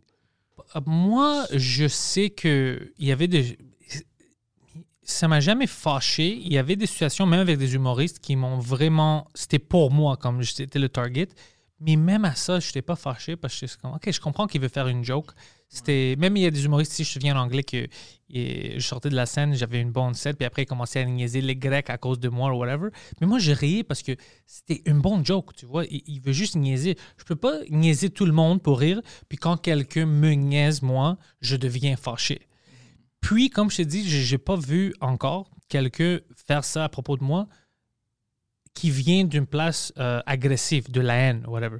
Moi, je veux que tu me niaises. Si, si moi, plutôt, on est sur le show ensemble, moi, je vais sur la scène, je dis quelque chose de ridicule ou je prononce quelque chose de mal, puis toi, tu trouves une joke dans ça. Puis quand toi, tu dis, ah, Pantel, ça dit ça, whatever, puis tu me niaises, puis on rit, ça, c'est pas ça c'est bon. Ouais. Ça, c'est bon. On, on, on est des humoristes. Moi aussi, ça me fait rire. Moi, Puis ça, ça va me faire rire. Je dis fucking Sam, ah ouais, il a raison. Tu sais, puis on va rire ensemble. Je peux pas dire, ah, moi, je suis off limits. Pourquoi est-ce que moi, je suis off limits? Moi, je niaise tout le monde. T'as pas le droit de me niaiser. Ça, c'est fou. Non, j'aime pas. Mais ça, c'est des. Ça, c'est des cas extrêmes. Habituellement, les humoristes, je trouve qu'ils aiment, comme moi, ils aiment ça se faire euh, bullier, un peu niaiser. Ouais, ben moi, j'ai rien qui me fait plus rire que quelqu'un qui parle. Qui te roast, ouais, oh. Qui rit de moi, Ouais. Je. Je, je pense que c'est pas tant que je suis ah je suis un bon vivant ça me fait rire ouais c'est juste que ah tu parles de moi j'adore ça Oh, moi, c'est parce que des fois, j'étais comme, ah, fuck, il a raison. C'est pour ça que ça me fait rire. Parce qu'ils disent quelque chose, et, shit, il a raison, man. Puis ça me fait rire. Parce que moi, je trouve, l'humour- comme je te dis, si c'est une- d'une place agressive, je peux te reconnaître. Ça, peut-être, je vais pas l'aimer. Mais habituellement, ça, ça arrive backstage si quelqu'un veut dire quelque chose d'agressif. Si c'est sur la scène, habituellement, c'est juste, oh, lui a dit ça, whatever. Puis ça vient d'une place vraiment. La, le la personne a ri à cause que j'ai dit ou j'ai fait quelque chose, puis il veut s'exprimer. Pour moi, ça, c'est bon. C'est comme shit. Moi, j'aurais fait le même chose dans ta place. C'est fucking drôle. On doit, on doit parler de ça. Tu sais? J'ai pas de problème avec ça. Pas du tout. Puis backstage t'as-tu déjà eu de la chicane avec d'autres humoristes? Ouais, mais rarement. Moi, habituellement, je, ben, je niaise les humoristes. Comme Mike, le- la manière où il m'a rencontré, c'est parce que je bouliais des gens backstage, mais boulier comme. J'ai joké. Puis lui aimait ça parce que c'était comme une room. C'était, Mike le décrit comme. C'était vraiment une safe space. Tu peux pas dire grand chose. Puis moi, j'étais comme un caractère pour lui des Sopranos en arrière. J'ai niaisé le monde euh, parce qu'il y avait une fille qui essayait de m'expliquer le mot man, euh, mansplaining. Ouais. Puis c'est la première fois où j'avais entendu ce mot-là. Puis j'étais comme, c'est quoi ça? Puis dit, mansplaining, c'est quand euh, tu essayes d'expliquer quelque chose à une femme, mais c'est euh, comme si elle ne comprenne pas, puis c'est toi qui l'expliques. Tu veux-tu dire condescending? Je dis, sweetheart, il y a un mot pour ça, condescending. Puis il dit, are you mansplaining, mansplaining à moi? Puis Mike était comme, oh fuck. Il, elle voit pas qu'il. il- Moi, je le trollais, je voulais juste la niaiser un peu, mais elle voyait pas ça. Elle, elle pensait que je la rabaissais. Mais c'était juste pour la niaiser parce que je faisais ce qu'elle disait. C'était quoi le mansplaining? Parce que moi, je pensais qu'elle allait rire. Mais elle a pris ça au sérieux. Puis Mike regardait ça, puis il riait. Il disait comme, fuck. Et lui, il a vu que c'était une- Il savait que je faisais de l'humour. Elle, elle pensait que j'étais sérieux. Parce qu'elle était dans sa tête vraiment beaucoup comme, oh, je dois expliquer aux hommes, il ne doit pas parler, faire des jokes aux femmes, you know, whatever elle voulait dire. Alors, euh, pour Mike, ça c'était bon. Il dit, OK, lui, il n'a pas peur. Si c'est une joke, il est confortable à le dire. Parce que moi, j'aime pas la vraie haine. Je déteste ça. J'aime pas le hate, tu vois, j'aime pas ça. Mais euh, si c'est dans le contexte d'humour, pour moi, il a pas. Tu peux me niaiser euh, jusqu'au ciel. Je, je m'en fous. Si ça vient d'une place pour qu'on puisse rire, il n'y a pas de laine. Moi, pour moi, il n'y a pas de limite. C'est juste quand je vois que quelqu'un veut dire quelque chose rattaché avec son haine, son euh, hate, ses, problèmes à lui, tu sais, ça, j'aime pas. Parce que ça, ça, ça sort de l'humour. Puis maintenant, tu fais pas le monde rire. Même toi, tu n'essayes pas de faire le monde rire. Tu vas faire le monde fâché ou whatever. Ça. Mais si c'est pour les niaiser, ah, ça, pour moi, il n'y a pas de limite. Mais c'est une ligne. Tu dois connaître la personne aussi. C'est parce qu'il y a des personnes qui ne savent pas c'est quoi la ligne. Puis euh, il y a des personnes où, euh, pour eux, ils pensent à cause que moi, je parlais de, je sais pas, à cause que moi, j'ai parlé des, des prisons, par exemple, eux aussi, ils peuvent faire des jokes sur des prisons, n'importe quoi, puis ils disent des choses par rapport, tu vois. Mais c'est pas juste les sujets, c'est le contexte. Tu vois, c'est vraiment le contexte de- d'un sujet. Tu vois? Comme toi, tu peux aller sur la scène puis parler de, des humoristes grecs. Tu sais, C'est une joke sur moi, on va dire. Puis c'est vraiment, on va tous niaiser Pantelis parce qu'il a fait telle affaire, puis on peut rire avec. Ou tu peux, on va niaiser Pantelis parce que je le déteste. Tu le vois. Tu le vois? Non, mais tu, tu vois la différence. Les deux, tu niaises Pantelis, right? Tu, tu me niaises, les deux. Mais un, c'est pour me faire du mal, puis un, c'est parce que tu veux rire. Si tu veux rire, ça va pas me faire mal. On va tous rire. Ouais, c'est comme ça que je vois les sujets, moi, sur la scène. Parce que moi, ça vient toujours de la même endroit. Je veux qu'on rie ensemble. Je veux pas te faire mal. Toi, est-ce qu'il y a des sujets que- ou des jokes que tu as déjà fait sur scène que maintenant tu regrettes ou que tu referais plus parce que c'est un sujet trop sensible que, ou que tu trouves que tu l'as mal abordé ou que. Il y a plein de sujets que j'ai mal abordés, ça c'est sûr. Euh, le seul chose que je fais plus, c'est maintenant je sépare, parce que moi je drop des choses, quand ils sont vraiment comme tabous, je les drop comme des bombes. Comme je, je les mets pas back-to-back. Ouais. Une fois, j'avais mis deux jokes à propos de la race, back-to-back, une fois, en anglais. Puis c'était la seule fois où quelqu'un, le monde riait, puis il y avait une couple, euh, interracial couple, c'était une, euh, euh, une femme noire avec un gars blanc. Euh, elle a demandé pour son argent, puis elle est partie. Puis elle a dit, ça c'est raciste, lui c'est un raciste. Puis quand on était au backstage, la serveuse est venue me dire, puis je dis, Ah, de quoi tu parles, ce joke-là, ça marche tout le temps. Puis un de mes amis, Rodney, qui est là, c'est un humoriste noir, et a dit, tu sais pourquoi ça n'a pas marché? Parce que tu n'as jamais allé race back-to-back. Elle, elle n'a pas le contexte de t'es qui. Nous, on sait comment tu niaises. À cause que tu allais back-to-back, pour elle, elle a juste vu, yo, lui, il, est- il reste toujours sur la race. Alors, c'est ça son problème. Je dis, fuck, j'ai pas rencontré. Il a dit, oui, pourquoi est-ce que tu allais back-to-back? Mhm. Space them out pour qu'ils puissent voir que tu as d'autres contextes, tu d'autres. Mais maintenant, c'est comme si c'est juste là, ça le sujet que tu voulais aborder. Puis c'était une euh, observation vraiment sur la. Puis même le gars qui a le club il m'a dit la même chose. Il dit les jokes marchent tout le temps, le monde rit avec toi, mais c'est à cause que tu ne le dis pas ensemble. Maintenant, à cause que le monde ne savent pas, back to back, il y a des gens qui sont comme. Y a-tu euh, de problème avec. C'est pour ça qu'il a, c'est pour ça qu'il a continué les sur ce sujet-là? en tant que tel n'étaient pas Mais- racistes. Non, mais c'était juste qu'à cause qu'il était back-to-back, et pourquoi est-ce que lui il parle race tout le temps? Ouais. Like, what the fuck? Puis il avait raison, la madame avait raison que c'était weird. Puis c'est sûr qu'elle avait raison parce que même moi, habituellement, je mets jamais back-to-back. Alors même moi, je sais que, OK, ouais, ça marche pas comme ça. Comme dans les films, tu sais, il y a une il y a l'action, mais il y a un dénouement, il y a l'histoire. Tu peux pas juste avoir de l'action. la- Quelqu'un va dire, OK, qu'est-ce qui se passe ici? On a besoin d'une petite histoire. Alors, c'est la même chose qui est arrivé avec madame. Alors, c'est des choses comme ça, mais pour des sujets d'aborder, c'est juste des fois. euh, c'est juste des. Non, j'ai pas vraiment peur d'aborder le sujet. Il y a toujours des, des fois où, comme je connais pas le contexte de quelqu'un, qu'est-ce qu'ils vivent? Alors, ça se peut que je dis quelque chose, puis après, il vient et il dit Ah, tu sais, tu as niaisé les diabètes ou whatever. Moi, je viens de perdre, euh, mon, euh, mon oncle ou whatever. Mais ça, c'est des choses que tu peux pas prévoir. Il va toujours avoir euh, quelqu'un qui. Ça peut les affecter comme ça. C'est pour ça que je dis l'important pour pour un humoriste, c'est est-ce que ça vient d'une place où tu veux rire? Si tu sors puis tu veux faire mal aux, aux gens, ça, je suis pas d'accord avec ça. Ça, je suis pas d'accord avec ça parce que, man, ton intention était de faire mal. Ah oui, Après, tu t'excuses parce que tu as fait mal? Ça, non. Moi, mon intention est de faire rire et de faire choquer dans une euh, manière drôle. Pas de faire choquer comme euh, de tuer quelqu'un ou de parler de bébé, se faire tuer, whatever. Non, non. C'est de choquer comme As-tu vraiment dit ça? Puis juste la ridiculité de- du sujet. C'est ça que j'aime, le- mon surprise. J'aime pas les surprises qui sont juste euh, exagérées, tu sais, like, pour faire le monde comme sentir dégueulasse. Like, oh, ça c'est. ouais. J'aime pas ça. Non. Que c'est pas. euh, que, c'est- que ça fait pas réfléchir, que c'est juste pour être dégueulasse. Ouais, ouais, ça, je, ça, je fais pas. Puis, je, le monde peut faire ce qu'il veut. Moi, je le fais pas parce que pour moi, c'est vraiment, comme je dis, un peu de la musique. Je, je, je place les jokes où je les veux, puis je vois si ça marche, si ça marche pas. Puis, maintenant, j'ai appris que euh, si c'est la première fois que quelqu'un te voit, je dois attendre quelques minutes, faire des petits jokes light pour qu'ils te reconnaissent avant. Puis, les jokes plus fous, plus tabous, ça, il marche meilleur parce que maintenant, il te connaît un peu. Il te, OK, lui, il veut Ouais. niaiser. Ça marche. Si tu sors, ça peut être le même joke. Tu commences avec ça, tu as perdu le crowd. Le crowd est comme, Yo, what the fuck, ça c'était un peu extrême. Mais tu le dis dans cinq minutes, c'est pas extrême du tout. Ils sont comme, ah ouais, c'est- il nous fucking niaise. Il joue avec nous, ouais. Mais euh, c'est toutes des choses qu'on apprend à chaque fois. À chaque fois qu'on sort sur la scène, on apprend des petites choses. Puis moi, je sais maintenant que je peux pas contrôler comment le monde euh, prend les, les, les jokes. C'est pour ça le contexte de ta vie, moi je la connais pas. Comme tu viens comme public, alors il y a comme un mot ou même une histoire, même euh, parler des chiens. 99% des gens vont rire. Quelqu'un va dire Hey, tu sais, euh, un chien a mordu ma, ma- ma petite fille, puis maintenant sa face est foquée. Comme...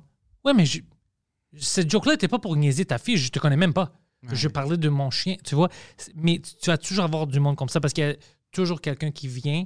Ben, pas toujours, mais j'ai j'ai vécu plein de fois où le monde dit quelque chose sur des choses inoffensives, puis eux, ils ont pris de l'offense. Puis je suis comme, écoute, man, je dis plein de choses exagérées, crazy, puis ça, c'était d'accord avec toi, mais je parlais des allergies de peanuts, puis ça te rend fou, like, come on, come on, man. T'as-tu souvent des conversations comme ça avec le public après un show? ou- Pas souvent, mais il y avait un moment où euh, ça arrivait, quand je faisais beaucoup de shows, Ouais. tu peux compter comme, OK, dans, si je fais 12 shows, un fois dans le 12, quelqu'un va dire quelque chose. Puis euh, même euh, la soirée où, puis je, je- moi je suis ça des années plus tard, la première fois où j'ai rencontré Preach, il faisait pas de l'humour. C'était comme une fundraiser. Puis lui, euh, la- je pense que c'était pour la banque CIBC ou quelque chose.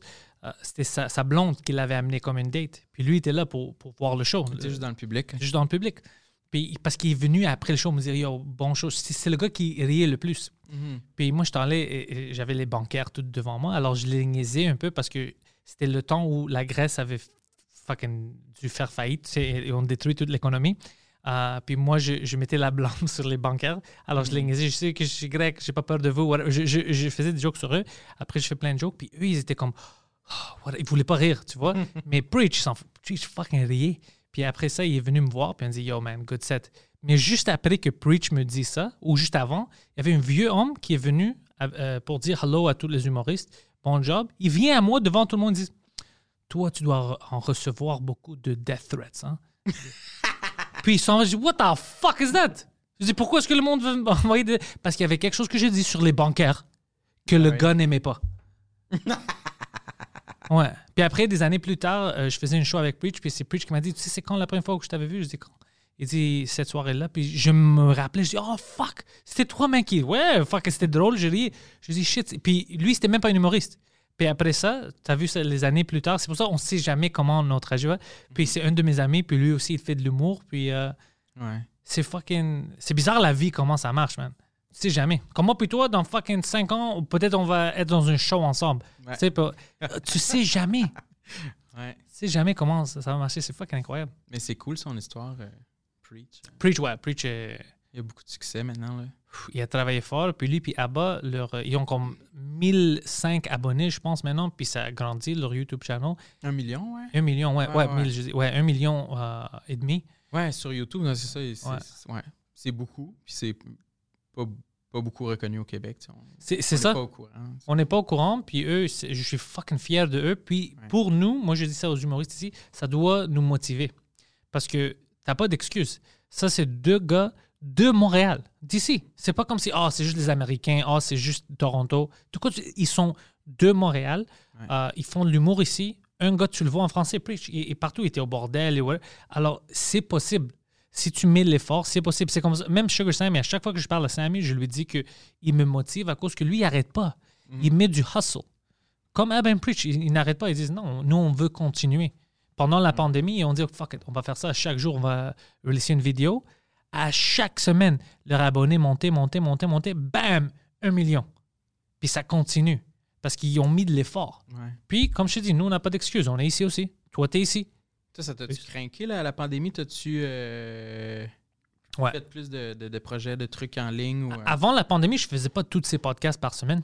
ouais, mais pendant faisais- la- moins. Ouais, mais après, j'ai dit, écoute, j'ai pas de stand-up. Mhm. Je vais pas faire du stand-up. euh, je vais m'occuper. Puis, j'ai commencé le Patreon. Alors, je dis, OK, je vais leur juste donner plus. Puis, on a commencé plein de shows. sur ton Patreon? C'est le les podcasts. en fait? Euh, ouais, je mets tous les podcasts, puis je mets des, euh, des podcasts exclusifs que lui, il fait avec euh, euh, des différentes prostituées de, de Montréal. C'est ça son quoi? show, lui. Ouais, In Bed with Poseidon, puis Annabelle la Bête. Puis il fait des entrevues, tout ça. Puis, parce que lui, c'est ça le monde qu'il connaît, puis il adore. C'est le, le- le monde du sexe de Montréal. Alors, lui, ils amènent, ils parlent, tout ça. C'est une bonne show, un en français, un en anglais. Euh, moi, je fais de la production pour euh, les intellectuels. C'est lui, puis euh, un autre humoriste, Guido Grasso. C'est un humoriste, euh, un de nos amis, c'est un humoriste. Puis lui, il est comme une fucking. C'est comme si une sorte d'une cartoon. il, il- il- il rentre dans le, le mental hospital à chaque mois. Quelqu'un appelle la police sur lui, puis il, on- il le rentre là-bas, puis il essaie de s'échapper, puis tout ça. C'est Oh. Sa vie est fucking Il y a du ridicule. vécu, là. Alors, euh, je fais le show avec eux. Puis après, euh, mes deux podcasts, le Frenchcast puis le, le podcast, c'est le même show, juste un en français puis un en anglais. Uh-huh. Les humoristes français, maintenant, je les apporte sur le Frenchcast. C'est bon à, à discuter et tout ça. Puis le podcast, ça continue n'importe qui, si c'est en anglais. Puis, ouais, puis je continue comme ça. T'as-tu un, un, un moment au début de la pandémie où t'as juste, euh, tu t'es éteint? euh, Pas du tout. Non, ça t'a ça motivé dès le départ? Ça m'a motivé, puis j'avais peur aussi. J'avais peur de perdre tout ce que j'avais construit. J'avais peur que finalement, je faisais des choses en anglais puis en français. J'avais organisé une petite tournée euh, au Québec, puis à l'Ontario, en français au Québec, puis euh, Ontario, puis New York en anglais. Mm. Puis tout ça est terminé. Juste avant, comme deux semaines avant qu'on part, ou la semaine qu'on part, Ouais. euh, tout était fermé. J'avais peur, je dis, shit, maintenant, je mets tout cet effort-là. Je, même, je fais un podcast en français, tout ça. Je, je veux vraiment euh, essayer de faire des shows, mon heure en français, partout au Québec. Est-ce que c'est terminé pour moi maintenant? Tu sais, le monde va pas entendre parler de moi, ils vont oublier, ça va être difficile de vendre des billets dans ces places différentes. Alors je dis, non, tu dois continuer, tu dois continuer à faire des choses, le monde va, va te rappeler de toi, ils vont pas t'oublier. Puis là, quand ça recommence, quand le monde réouvre, tu peux continuer la, la petite tournée puis tout ça. C'est ça que me motivait. Je, j'ai dit, fuck, j'ai mis tout cet effort toutes ces années-là. Je vais pas le perdre à cause euh, de la pandémie. Fuck Ouais, moi aussi, je me suis demandé ça euh, au début de la pandémie. euh, C'était comme dans une période où je venais de me booker une heure euh, au terminal puis euh, à Laval, mettons. tu sais. Je, de- je l'avais déjà fait une heure, je l'avais fait une fois en 2019. À décembre 2019, j'avais fait ma première heure au terminal. Ça, Ça avait super bien été, Ouais. oui, sold out, j'étais content. Puis là, il y avait encore du monde qui commençait à. qui disait qu'il avait manqué, qui voulait le voir. Fait que là, je, me l'étais rebooké euh, au terminal. Puis je m'étais fait offert de le faire à Laval aussi. Que ça, c'était comme. C'était au Poutine Bar, je pense. Oh ouais, ouais, Il avec Jacob? ouais, Ça, c'est une fucking fun euh, Ouais, c'était ouais. cool. Il, il bookait beaucoup d'humoristes pour faire euh, des spectacles là. Puis c'était comme un petit saut que je faisais. J'étais comme, OK, il n'y aura pas de monde dans la salle. il n'y a personne qui me connaît à Laval, puis qui vont aller à Laval, mais qui ne seraient pas venus à Montréal, mettons. Fait que j'étais comme dans ce, petit. euh, ce- cette petite colline-là que j'étais en train de monter, puis là, la pandémie a, frappé. Fait j'ai l'impression que tout ce, petit, euh, ce courage-là, il était comme, ben, il est reporté à je sais pas quand, là, peut-être 2022, je, je sais pas, tu sais. Parce qu'il y a encore des gens qui ont acheté des billets pour mon spectacle de 2020, mais qui n'a pas encore lieu, tu sais. Fait que je, je sais pas, tu sais. Peut-être je vais finir par le faire en- au terminal encore, mais tu sais, avec, euh, je sais pas, combien de gens qui peuvent rentrer maintenant, 30. Ouais, 30 ou un peu plus. Mais même, tu peux quand même le faire au Poutine Bar. fait. Je te dis, le monde va sortir. Même moi, je, suis allé là-bas, je fais comme euh, plein de shows là-bas, trois ou quatre shows. Mhm. Il y a toujours du monde. Ils, habitent proche de là. Ouais. Puis c'est tous des fans de l'humour. Ouais, ils vont découvrir. Ouais. Mais c'est sûr que déjà, parce qu'eux étaient au courant, ils étaient au courant de mes podcasts à moi, même les podcasts anglais. Ouais. Alors ça, ça veut dire qu'ils ils sont au courant de l'humour au Québec, à Montréal. Alors c'est sûr qu'ils t'ont vu, c'est sûr qu'ils euh, ils te reconnaissent, c'est sûr. Ouais, des fois, je me dis qu'il faudrait que je fasse plus confiance au public, peut-être. Ouais. Parce que c'est ça, tu sais, je, je sais que si je fais un, un premier spectacle, bon, il va y avoir ma famille, mes amis, mes anciens collègues de travail, blablabla, tout ce monde-là vont venir. Mais si je sors de Montréal, si je vais justement à Laval, on dirait que j'avais vraiment peur que ce soit un échec total, puis d'être obligé de faire 60 minutes devant 8 personnes, là. Mais- Mais je vais dire, je pense pas que ça va arriver. Même si ça arrive, premièrement, c'est du rodage, c'est fun. Puis, ça, c'est une histoire. Ouais. Ça, c'est une fucking histoire. Tu vas avoir une blague de 10 minutes Mhm. juste à propos de ça. Ouais. Tu vois, il y y a toujours de quoi. Puis, la vie ne termine pas là. Ouais, ouais. Mais- je m'habitue à, à- à penser comme ça. Parce Ouais. qu'au début, j'aurais fait le même chose comme ça. Oh fuck, ça va être un échec. Euh, c'est ça que j'avais booké à- à- en Québec. Puis je faisais ça en anglais pour une heure. Puis tout Au le monde disait. festival à Comédia ou juste. euh, Non, avant, en 2019. When did we go to Québec? 2019? Non, 2018. 2019. 19. Euh, 2019. Puis, euh, tu avais une grande allée. Puis, je dis que je vais vendre des billets moi-même, whatever. Puis, oh, tu vas faire ça en français. Puis, j'avais pas commencé encore en français. Je dis non, je vais faire ça en anglais. Ah, Sauf, ça va être un échec. Ou ça va faire honte, you know, like, euh, personne va sortir, whatever. J'avais, oh, fuck, j'avais peur. Personne va se non, c'est des Québécois là-bas, c'est Québec, ils parlent pas anglais, ils vont pas venir. Alors j'avais peur. Puis je dis ça à Mike. Mike est comme, t'es-tu stupide? Ça va être sold out, pourquoi t'as peur? Fais, et tu, il parle anglais, don't worry, fais-le, fais-le. C'est juste Mike qui m'a motivé à le faire. Je, je suis allé là-bas avec Émile Coury. Puis euh, Mike avait raison. On a vendu tous les billets. C'était plein. On a vendu tous les billets. Tout le monde était bilingue. Ils comprenaient. Même les gens qui comprenaient moins l'anglais, il y avait du fun quand même. Puis après le show, c'est eux qui m'avaient dit la première fois, il y avait plein de monde qui disait Hey, reviens puis fais ton heure en français cette fois-ci, puis on peut amener nos amis qui parlent pas anglais. C'était fucking drôle. Mais c'est cool ça. Moi, j'ai déjà habité à Québec. Puis j'aurais eu le même réflexe que toi de penser Oh mon Dieu, c'est tellement québécois là-bas, il n'y a pas un seul anglophone, tu sais. Mais Go.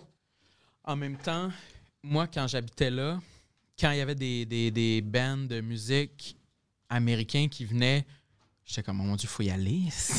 enfin, enfin, comme les, enfin, comme de la culture anglophone. Quelque chose, est accessible, ouais. Quelque chose que j'ai vu sur YouTube ou sur Internet, tu sais. Fait que, ouais, t'as dû trouver ton public, dans le fond. T'as as, eu raison de le faire. Tu sais, pour, moi, je pense que on, on, on pense que le monde est moins bilingue que la vérité.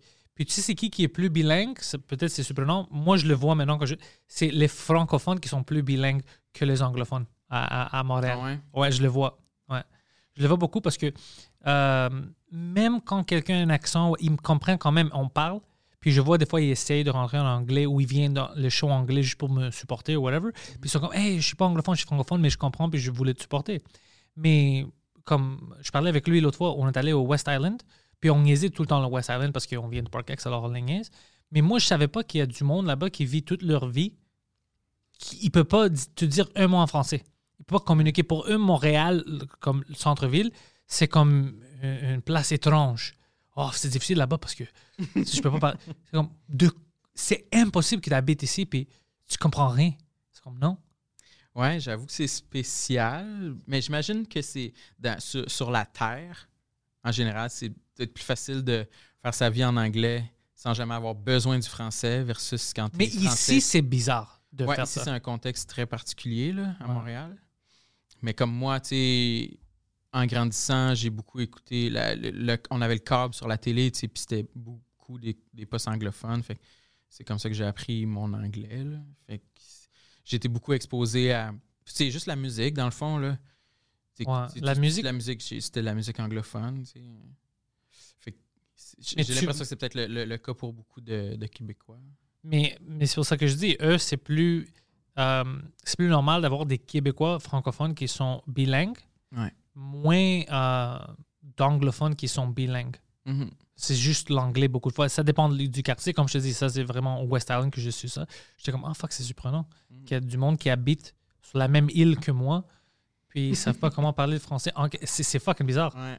Ouais, c'est pour ça que je- moi, j'ai des. Tu sais, ils parlent de la loi 101 puis tout ça. Moi, je sais qu'est-ce qu'on doit fucking faire, mais personne veut me fucking écouter.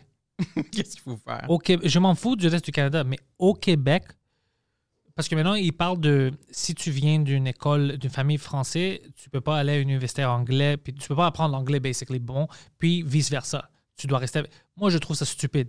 Au Québec, tout le monde, ils vont à l'école primaire, tout ça, ils doivent apprendre parfaitement les deux fucking langues. Si le Canada veut pas faire ça, ou whatever, Ontario, ça, c'est leur faute à eux. C'est eux qui vont manquer des opportunités si eux, ils veulent pas parler une autre langue qui, pour eux, ça va être le français. Mais pour nous ici, nos enfants ici, non, ça doit être mandatory, les deux. Les deux parfaitement. Alors, ça ouvre la porte pour eux. Ils peuvent faire n'importe quoi, puis ça continue la culture. Un Québécois peut aller aux États-Unis, il parle la langue parfaitement. Tu viens d'où? Du Québec, Sénats. Tu, tu partager la culture, de continuer. Sinon, si tu dis, non, toi, tu peux juste aller à l'école française, toi, un anglais, ça va juste, ça va être comme une, une race qui va avoir le plus d'enfants. Si c'est les anglophones, ils vont, le Québec va plus exister si on, on utilise ces règles-là. Mais si tout le monde doit participer dans la culture puis connaître la langue, tu peux jamais le perdre. Mais si on joue ce, ce jeu bizarre, ben, à Montréal, dans fucking 100 ans, même moins 50 ans, si on continue comme ça, puis il y a de nouveaux immigrants, puis, puis on, on, on force pas que le français doit être à les écoles établies puis parfaitement, tu sais, les deux langues, ben ça va se perdre. Parce que maintenant, on joue quoi un le jeu. contexte en ce moment dans les écoles anglophones? Ouais, les cours de français sont obligatoires ou non? je sais pas, mais s'ils sont obligatoires, ils sont pas bons. Mais en même temps, c'est difficile à l'école. Moi, je suis allé à des écoles françaises, alors je sais pas. Puis je, je connais que le contexte anglophone, comme dans l'école français, c'était de la merde, l'anglais. C'était de la. Ils t'apprenaient rien. Comme un, un francophone qui apprend l'anglais comme ils m'ont appris à l'école. Mais moi, j'avais quand même des influences de la télé et tout ça, puis j'ai appris. Mais il peut pas parler comme des gens normaux c'est- c'est en anglais. Ça a l'air bizarre. Puis je, je suis sûr qu'ils font la même chose dans les écoles anglais pour le français, parce que je connais des amis qui ont allé dans des écoles français, euh, anglais. Puis quand ils parlent, quand ils parlent français, c'est vraiment bizarre. Je suis comme, mais t'es fucking né ici. Moi, j'ai un accent, mais c'est quand même, tu comprends que c'est le français. Toi, je suis même pas sûr. Ça peut être l'espagnol. Qu'est-ce que tu me dis maintenant? You know, c'est pour ça que je dis, ici au Québec, je pense que ça doit être les deux. Puis, je m'en fous qu'est-ce qu'ils font dans le part du Canada. S'ils veulent pas apprendre, c'est leur, c'est eux qui vont perdre. Parce que le main d'œuvre, le monde ici va être, euh, il va avoir la culture, ils vont avoir les deux langues, eux, ils vont avoir en possession euh, des, des outils pour faire n'importe quoi. Je veux pas limiter les enfants ici. Puis, j'aime pas ça si tu bloques les enfants euh, français d'apprendre l'anglais parce que tu, tu les bloques, tu les, tu les gardes ici.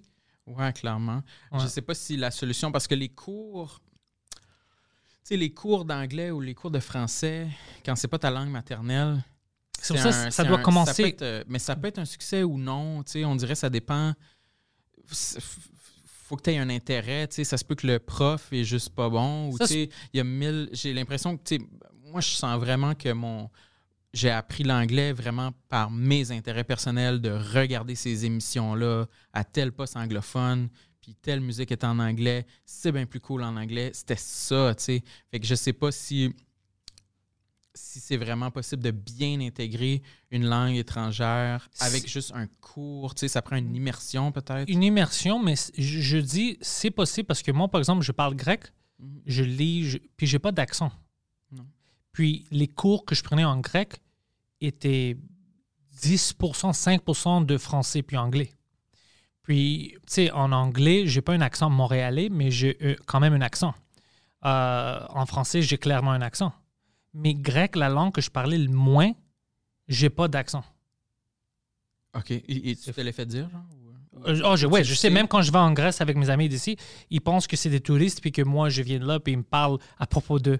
C'est des choses comme ça. Je sais déjà que j'ai pas Même les, les, comme, les mères grecques euh, de mes amis, Mhm. ils sont toujours, s'ils me connaissent la première fois, ils sont toujours surpris comme, oh, c'est quand que lui est venu de la Grèce? Ouais. De quoi tu parles? D'ici, il parle anglais 99% du temps. Like, euh, mais c'est, moi, je pense c'est ça. moi, je pense c'est au début, l'école primaire puis tout ça, si on apprend les deux ici, c'est ça l'important. C'est ça qui est important pour qu'on puisse garder le français. Parce que moi, je peux. Honnêtement, je veux pas que le français se perde ici. C'est la seule place où ça se parle. Puis, pas juste la langue, euh, la culture. Mais si on fait un petit jeu où c'est qui qui va avoir le plus d'enfants ou whatever, ça, je suis sûr qu'on va le perdre. Je suis sûr, parce qu'on ne peut pas contrôler l'immigration, on ne peut pas contrôler d'autres mondes. Alors, si on a que toi, tu n'as pas besoin, mais eux, ils vont pas apprendre l'anglais, mais tu limites les Québécois, puis après, tu laisses tout le monde d'autre décider c'est quoi la future. C'est bizarre. Moi, je pense que ça doit être. Mais on est au Québec, ça doit être mandatory. Tout le monde, école anglais, je m'en fous. Tu dois apprendre pas trois mots. Tu dois savoir comment communiquer en fucking français, ça doit être naturel. Ouais. Peut-être que la solution, ça serait d'avoir. Dans toutes les écoles, les cours, c'est moitié-moitié anglais, moitié français. Quelque chose comme ça. Ce ce Parce serait que un cours pour apprendre. Ben, pour avoir des cours pour apprendre l'anglais. si c'est juste français, naturel, ouais. Si tu vas dans ton cours de maths, puis c'est en anglais, puis le cours de, de whatever, de géographie, c'est en français. Quelque chose comme ça, parce que ça se peut pas. On n'est pas plus stupide que euh, les Allemands ou tu sais, euh, Suisses. Tout- eux, ils apprennent plein de langues. Mhm. C'est juste nous. Même en Grèce. Je vais en Grèce, puis euh, ils parlent grec, italien, anglais, allemand, français. Ah Puis- ouais, hein. ouais, moins. Ils, ils parlent français. Les Grecs parlent français, comme les Français en France. Moins, euh, ils ont moins d'accent que moi. Puis moi, je suis né ici. Alors, imagine. You know, et- Ouais, c'est fou. J'ai vu ça, puis j'avais, honte un peu. Je dis comme, what the fuck, man? Moi, j'ai pas d'accent en grec, puis toi, t'as pas d'accent en français. Euh, c'est, c'est-tu le cirque? Ouais. Alors, je sais qu'il y a quelques places, quelque part ici, où on, on échappe. Puis moi, je pense c'est le contexte qu'il y avait toute cette animosité anglo-franco que moi, parce que je suis pas anglo, moi je suis grec. Alors moi, j'ai pas vécu ça. Alors pour moi, c'est deux langues. Puis pour moi, la place où je viens, Québec, les deux langues font partie de ça. Alors moi, j'ai pas comme une honte comme « Oh, je ne devais pas parler français. Oh, je ne devais pas parler anglais. » Pour moi, c'est comme « Tu es au Québec, tu, tu devrais savoir les deux. Tu, dois communiquer un- en moins. » Ma mère, elle vient de la Grèce. Elle, elle peut communiquer. Tu vois? Imagine quelqu'un qui il- il vit toute sa vie ici puis il peut pas communiquer dans une ou dans l'autre langue. Il y en a, ouais, il y en Mais a- il y en c'est- a beaucoup. hein. Ouais, je sais, c'est ma mère qui niaise habituellement. Elle, utilise les exemples comme ça. Elle dit, tu sais, lui, whatever, ça fait euh, 30 ans qu'il est là. Ni l'anglais, ni le français, il ne peut pas communiquer. Il a besoin de quelqu'un pour tra- traduire. Comment est-ce que tu peux vivre dans un pays puis tu parles pas la langue? puis c'est elle qui me fait toujours penser comme, ah ouais, c'est raison, ça, Ouais. optiquement, ça n'a pas l'air euh, normal, ça. Mais je sais pas, ce serait quoi la solution. euh, Éducation, je te dis, man, depuis qu'ils sont petits, euh, les, les deux langues, ça doit être forcé. Je dis forcé parce que j'aime ça niaiser, mais c'est juste, euh, ça fait partie. Comment on apprend l'anglais ou le français, le meilleur, puis ça devait être nous ici, qu'on est les plus forts, les plus bilingues, tout ça. Ça devait être les main-d'œuvre québécois qui sortent partout. Ça devait être nous les leaders d'industrie. Ouais. Puis on peut, parce que si, on- on- c'est un outil. Le français, d'avoir cette langue de plus, c'est un outil. Il y a tout le monde francophone. Euh, les, les États-Unis, quand ils ont une bonne compagnie, une grande compagnie, ils font faire avec tout le monde. Alors, si tu as une, une langue de plus, mais tu vaux plus pour eux. Alors, c'est plus proportionnel qu'ils vont prendre un Québécois qui est bilingue que d'un Ontarien qui parle l'anglais puis trois mois en français mal. Ouais, je suis full d'accord. Es-tu au courant si. euh, parce que je sais que, mettons, le- le- les Québécois francophones, souvent sont très réticents là, à l'anglais. là. Je repense à ce que je suggérais de comme d'avoir des cours de, de maths en anglais. Les francophones capoteraient. Ils seraient comme. Mais même pas non, ça. non, non, non. Non, mais garde le. Moi, j'ai appris si- mes maths en, français. Ah ouais? Alors, quand le monde me dit des choses mathématiques en anglais, ça me confuse un peu parce que tous les termes, je les ai appris en français. Mhm. Alors, c'est pas un problème. Euh, le mathématique, ça serait, vaut la peine de le faire plus en français aussi. Euh, but either way, on va dire que c'est en français. Ça, ça t'empêche pas d'apprendre l'anglais si tu as des cours d'anglais. C'est juste que les cours d'an- d'anglais doivent commencer, et les cours de français bonnes, doivent commencer vraiment, vraiment euh, tôt. Puis, ça doit être de, de la qualité. Ouais. En secondaire, il nous avait appris en anglais euh, John rides a red bicycle. What color is John's bicycle? Écoute, ça c'est ridicule en secondaire. Ça, ça veut dire que le monde qui venait dans cette école-là, il avait appris rien. Parce que si moi en français, en secondaire, quelqu'un m'avait demandé, sais, euh, John euh, mange une pomme, Sylvain mange une pomme verte, quelle couleur est la pomme que Jean mange? Euh, ok, shit, euh, ça c'est pas une éducation, tu vois? Ouais. Alors, c'est- c'est- c'est- puis je pense qu'à cause qu'ils me demandaient ça en anglais dans une école française, je pense que dans les écoles anglaises, c'est la même chose en français. C'est de la merde. C'est pour ça que quand il sort, il sort comme Bonjour. I suis Steve. I suis Steve. Like, c'est pour ça qu'il parle comme ça. Il parle mal puis il communique pas. si euh, les, les Québécois anglophones sont réticents à ce qui est de plus en plus de, de français dans l'éducation de leurs enfants ou euh, Je sais sont pas. protecteurs de l'anglais comme Non, que les francophones sont protecteurs du français? Non, ça, ça n'existe pas. Euh, Juste à cause que ils n'ont pas le même contexte. Ouais, le Je- français est en minorité. Exactement. C'est pour ça que je, moi, je dis toujours aux gens, je comprends les Québécois. Mhm. Parce que moi, je suis grec d'origine, you know, puis même moi, je veux pas qu'on perd la culture, la langue. Ah, imagine, les Québécois, comment est-ce qu'ils sont? Ouais. Alors, je les comprends 100%. C'est un, un pays dans un autre pays. Tu, euh, tu dois les comprendre. Si tu les comprends pas, tu peux pas euh, progresser. Tu vois, si tu vois pas, si tu dis ah non, il y a pas, t'as pas à avoir peur. euh, tu regardes, non non, parce que c'est un contexte complètement différent que les Anglais. Les Anglais, tout est fait pour eux en Amérique du Nord puis au monde pour qu'ils puissent garder, même s'ils perdent leur culture, ils peuvent quand même garde- garder la langue. Ouais. Ici, c'est relié.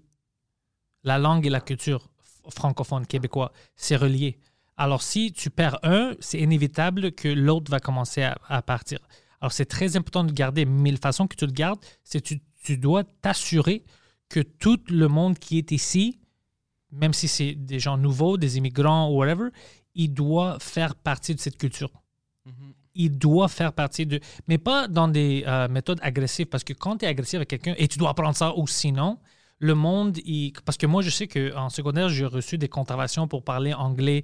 Euh, été suspendu une fois parce que je parlais anglais Ah ouais? après l'école à, le, à la station d'autobus qui était même pas en avant de l'école. Ouais. Comment ils ont fait pour. Il- savoir? il- le gars est venu, c'était le, le- le vice principal. le- non, non, c'était le principal autant. Euh, puis il est venu, puis il a dit Hey, tu euh, viens demain matin me voir. Je suis allé voir. Il dit Hier, tu parlais anglais. Je dis quoi? Je peux pas. Ouais, au- euh, tu sais, à la station d'autobus. Il dit OK. Ben, t'es suspendu, tu dois revenir avec ta mère. Je suis comme. J'étais même pas à l'école. C'était après l'école. Du coup, tu parles? Like, ça, c'est c'est ridicule. Non, non, tu peux pas. Puis ça, c'est des choses qui font les gens devenir agressifs. Ah oui. Puis là, il veut pas apprendre parce que quand il associe le français, n'importe quoi, l'anglais en- dans des contextes différents, ils vont l'associer à ça. Surtout à l'adolescence. Sur- surtout à l'adolescence, exactement. Parce que moi, ça m'est arrivé pour des années que j'étais comme non, non, je veux pas parler français je parce que j'étais, j'ai détesté comment ils m'ont fait sentir. Ouais. Ça a pris des années après pour revenir, c'est de retomber en amour puis tout ça avec tout ce qu'on fait ici puis de continuer. Mais à cause que j'ai vécu ça, c'est pour ça que maintenant je, je parle aux gens puis je leur dis cette animosité est créée, ça ne doit pas être là. Puis on laisse les politiciens nous faire ça. Oh shit, on va le perdre, les Anglo faire oh les Français essayent de t'arrêter de parler anglais. Oh tout ça, c'est juste pour faire peur. Mais la vérité, c'est que les, les Québécois français ont raison que c'est en déclin, la langue. C'est normal parce que tout le monde dans le monde parle anglais. Mais la méthode de le garder, c'est que tout le monde doit faire partie de la culture québécoise. Sinon, si on ne sait pas, comme je te dis, ben, c'est un jeu. Qui va avoir plus d'enfants, qui va tout ça. Euh, puis après, les Français vont devenir euh, minoritaires. Mais si ça, ça rentre dans la culture, puis c'est naturel, tout le monde fait partie de ça, ça peut pas... euh, le nouveau immigrant ou le nouveau grec, s'il a cinq enfants, ben lui va continuer ça. Alors, ça va pas se perdre, ça va augmenter. Tu peux pas mettre la division. Si tu mets la division, tout le monde va essayer de trouver un moyen. Non, non, non. C'est l'inclusion. Tu crois que ça peut passer aussi par le, le- comme la culture, comme tu dis, par la musique? Euh, Est-ce qu'il y a des Québécois anglophones qui peuvent être attirés par de la musique francophone, des films francophones? Oui, je, je pense Forcément. mais- Ouais. Ben, j'ai des amis qui, j'avais oublié, qui parlent français, qui parlent même pas français ou whatever, puis ils commencent à checker le French cast à cause des, de certaines euh, euh, euh, invités que j'ai parce qu'ils sont curieux. Puis ils me disent Oh shit, bro, j'aurais dû parler français. Je, je- tu sais, j'améliore le français, j'écoute tes premiers podcasts, puis maintenant, comment est-ce que tu fais ça? Moi, je, je suis pas assez confortable pour parler avec quelqu'un pendant une heure en français. Puis j'étais comme Oh, just listen, man, ça va être du fun, just listen, continue. Puis ils aiment ça, alors je vois que même des gens qu'il n'y avait pas d'intérêt dans le français, quand ça leur revient comme un cadeau calme, hey, t'aimes les podcasts? Oui. T'aimes, euh, tu sais, Montréal? Oui, ben, ça c'est un Montréalais, ça c'est un artiste. Puis, tu c'est plus facile à consommer. Puis là, ils rentrent dans ça. Puis après, comme, OK, s- fucking Sam Cyr, OK, that was a good thing. Quoi d'autre? Qu'est-ce qu'il fait? Lui, a son propre podcast, c'est en français. Oh, je dois écouter ça. Tu vois? Puis tu les rentres comme ça. C'est pour ça que je dis, l'inclusion, on peut gagner, c'est sûr. Si c'est l'exclusion, on va perdre. On peut pas contrôler C'est ça. ça, je pense. Je pense que c'est vraiment mieux d'apprendre par un intérêt personnel que tu as vers justement ton podcast ou, Ouais. versus un cours à l'école puis le directeur qui te donne une. Contravention. Une Mais si c'est naturel, puis depuis, tu penses même pas, tu peux switcher les langues comme les, les enfants apprennent vite les langues. Tu sais? Ouais. Puis ils vont être fucking bons. Alors quand ils sortent de l'université, tout le monde est devant eux. Ils peuvent faire n'importe ce qu'ils veulent. Ils parlent la langue du business du monde, puis la langue de leur endroit, le Québec. Tu vois, alors ils gardent ça. Puis si, quand tu es petit, tu parles français, québécois, ben c'est sûr que les influences artistiques vont te revenir parce que tu es au courant d'eux, parce que tu parles la langue. Alors tu, tu checkes une émission, euh, il y a une chanteuse, un chanteur, ah, tu continues ça. Alors quand toi, tu t'en vas, on va dire, toi, tu es complètement bilingue, euh, puis Sophia Nolin, c'est ta chanteuse préférée. Quand tu vas au Texas ou whatever, puis tu écoutes ça, tu vas avoir des amis de Texas. Like, hey bro, c'est- qui? Ah, ça c'est d'où je viens, tu vois. Puis eux, ils commencent la musique, c'est facile. Moi, j'aime la musique que je comprends même pas, comme les Italiens. Je ne parle pas italien, mais j'aime la musique italienne. J'aime la façon qu'ils chantent, tout ça. Ça, c'est un bon exemple. Puis tu shares ta culture, comme ils ont fait avec nous. Comme le monde est venu ici, puis on fait ça avec les Canadiens. Ouais. On peut faire ça. On n'est pas. euh, je- je- On dirait que j'essaie de réfléchir à de la.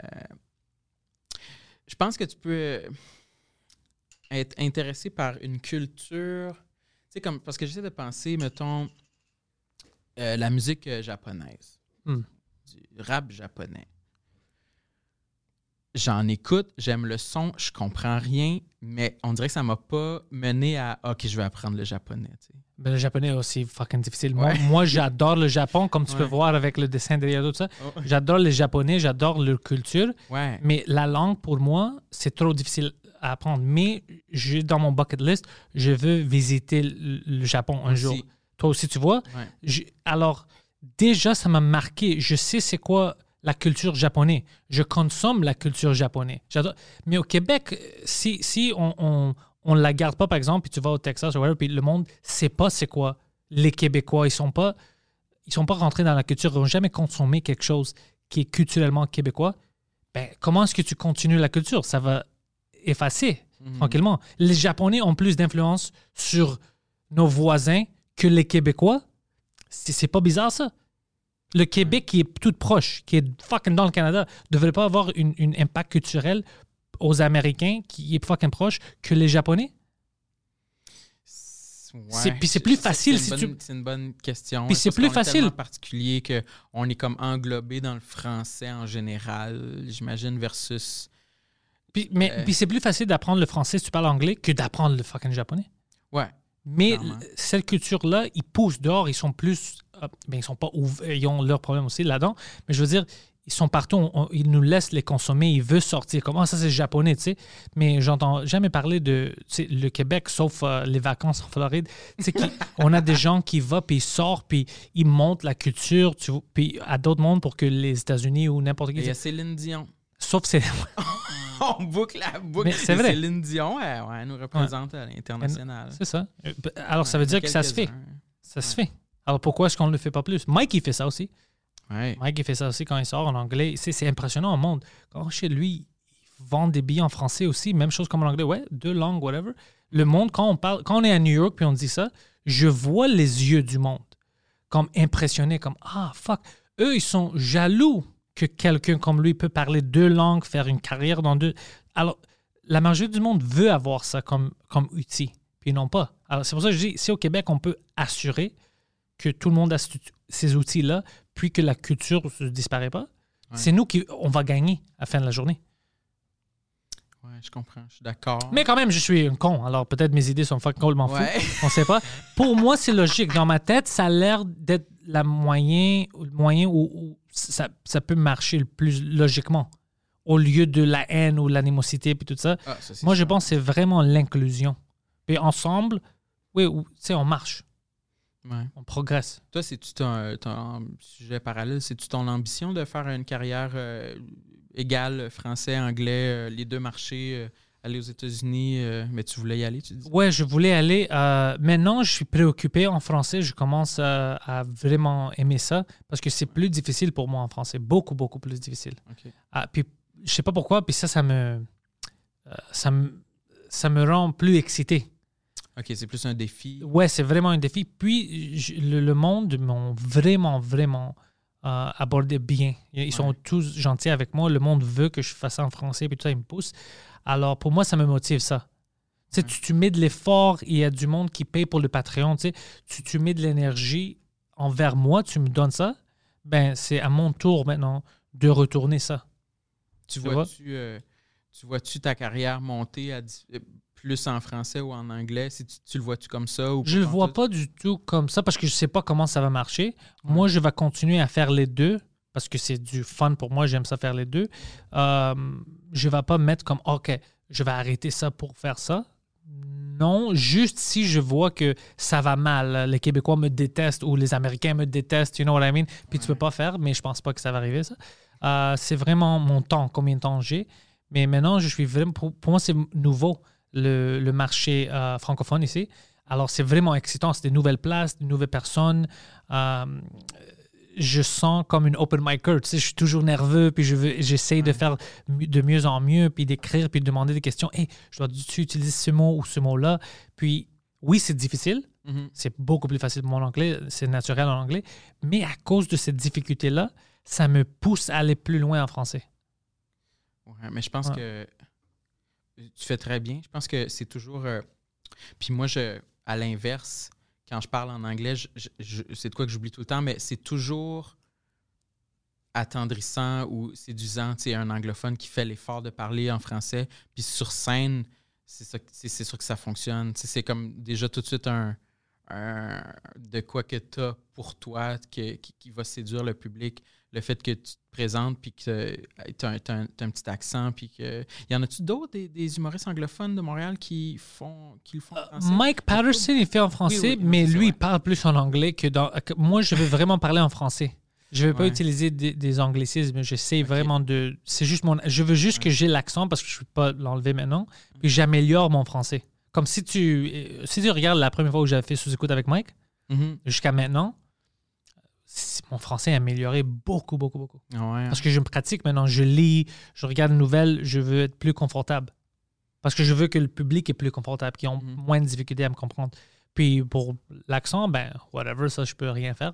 Mais Mais on en a parlé un peu tantôt. Tu disais que tu, tu voulais pas avoir le, le créneau de moi, je suis le grec. ou ouais, ça, je parle. mais- Puis je parle pas d'être grec beaucoup. Peut-être ça, ça rentre dans une blague. Moi, je suis pas une stand-up ethnique. Ouais, ouais. Je parle pas des, moi, je parle de ma vie, euh, alors, euh, mais tu sais, les relations, tout ça. Alors, n'importe qui qui habite en Amérique du Nord peut me comprendre, peut, m- peut voir lui-même dans moi. Comme, ah oui, moi aussi, j'ai vécu ça. Je veux jamais être juste comme, oh, je parle des affaires grecques. Mais si c'était comme ça, mais c'est juste les Grecs qui vont me comprendre. Si je parle des affaires juste québécois, ben, autre que les Québécois, qui va me comprendre? Ils vont, il n'y a pas d'attachement. C'est pour ça que moi, je parle de ma vie. Tout le monde vit un peu semblable. On a tous nos problèmes, nos dates, euh, travail, whatever. Alors, c'est plus facile à se Ouais. connecter. Puis pour moi, c'est plus drôle. Parce que c'est ma vie de, de chaque jour, de mon everyday. Alors, c'est plus facile à m'exprimer comme ça. Mais quand tu montes sur scène dans les soirées francophones, est-ce que ça te fait chier d'avoir automatiquement le brand de l'anglophone? Non. Ça, ça te va? Non, pas du tout, parce que c'est vrai. Ouais. Alors, on peut pas le cacher, c'est vrai. Puis maintenant, je vois que ça rajoute quelque chose. Parce que, comme je dis, les Québécois apprécient l'effort. Ouais. Puis, moi, j'apprécie qu'eux, ils, ils voient que je fais l'effort puis ils l'apprécient. Mhm. Alors, on a cette, euh, euh, les intentions mutuelles. Ouais. Tu sais, eux, ils sont comme, viens ici. Puis moi, je suis comme, OK, je viens. Tu vois? Alors, ça. Puis est-ce que c'est. euh, parce Ouais. que moi, je trouve ça cool, puis moi, si j'étais toi, j'en profiterais de ce brand-là. Puis Ouais, ouais, j'ai pas que- honte. moi, Parce que vous n'êtes pas beaucoup dans le circuit anglo ah, francophone. Pas du tout. Est-ce que, est que dans le circuit anglophone, ça se discute de comme Ah, Pantelis, il a fait le saut, il est rendu en français, moi aussi, il faudrait que je le fasse ou... Ouais, j'ai des humoristes qui me demandent ça, puis moi, je le dis, man, tu sais pas qu'est-ce que tu manques. Mhm. Essaye-le, fais-le en français. Puis il y a certaines qui le font un peu, ils commencent, d'autres qui ont fucking peur. Parce que eux, ils voient tous dans le contexte anglophone. Puis le, public anglophone est un peu plus euh, froid. Alors eux, ils pensent qu'ils vont avoir. ils- ceux qui ont vécu, ils vont le refaire dans le contexte francophone, mais c'est pas vrai.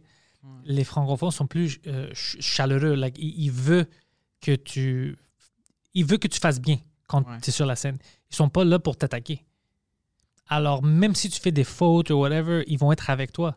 Mais eux, à cause que le public anglophone est un peu plus froid, comme je te dis, euh, eux, ils pensent dans ce contexte-là. Alors, ils ont peur. Ah, que- oh, disent, ah, shit. ça va juste être pire. Ouais, mais c'est pas vrai. Pas- C'est ça que j'essaie de le- leur expliquer. C'est complètement un monde différent.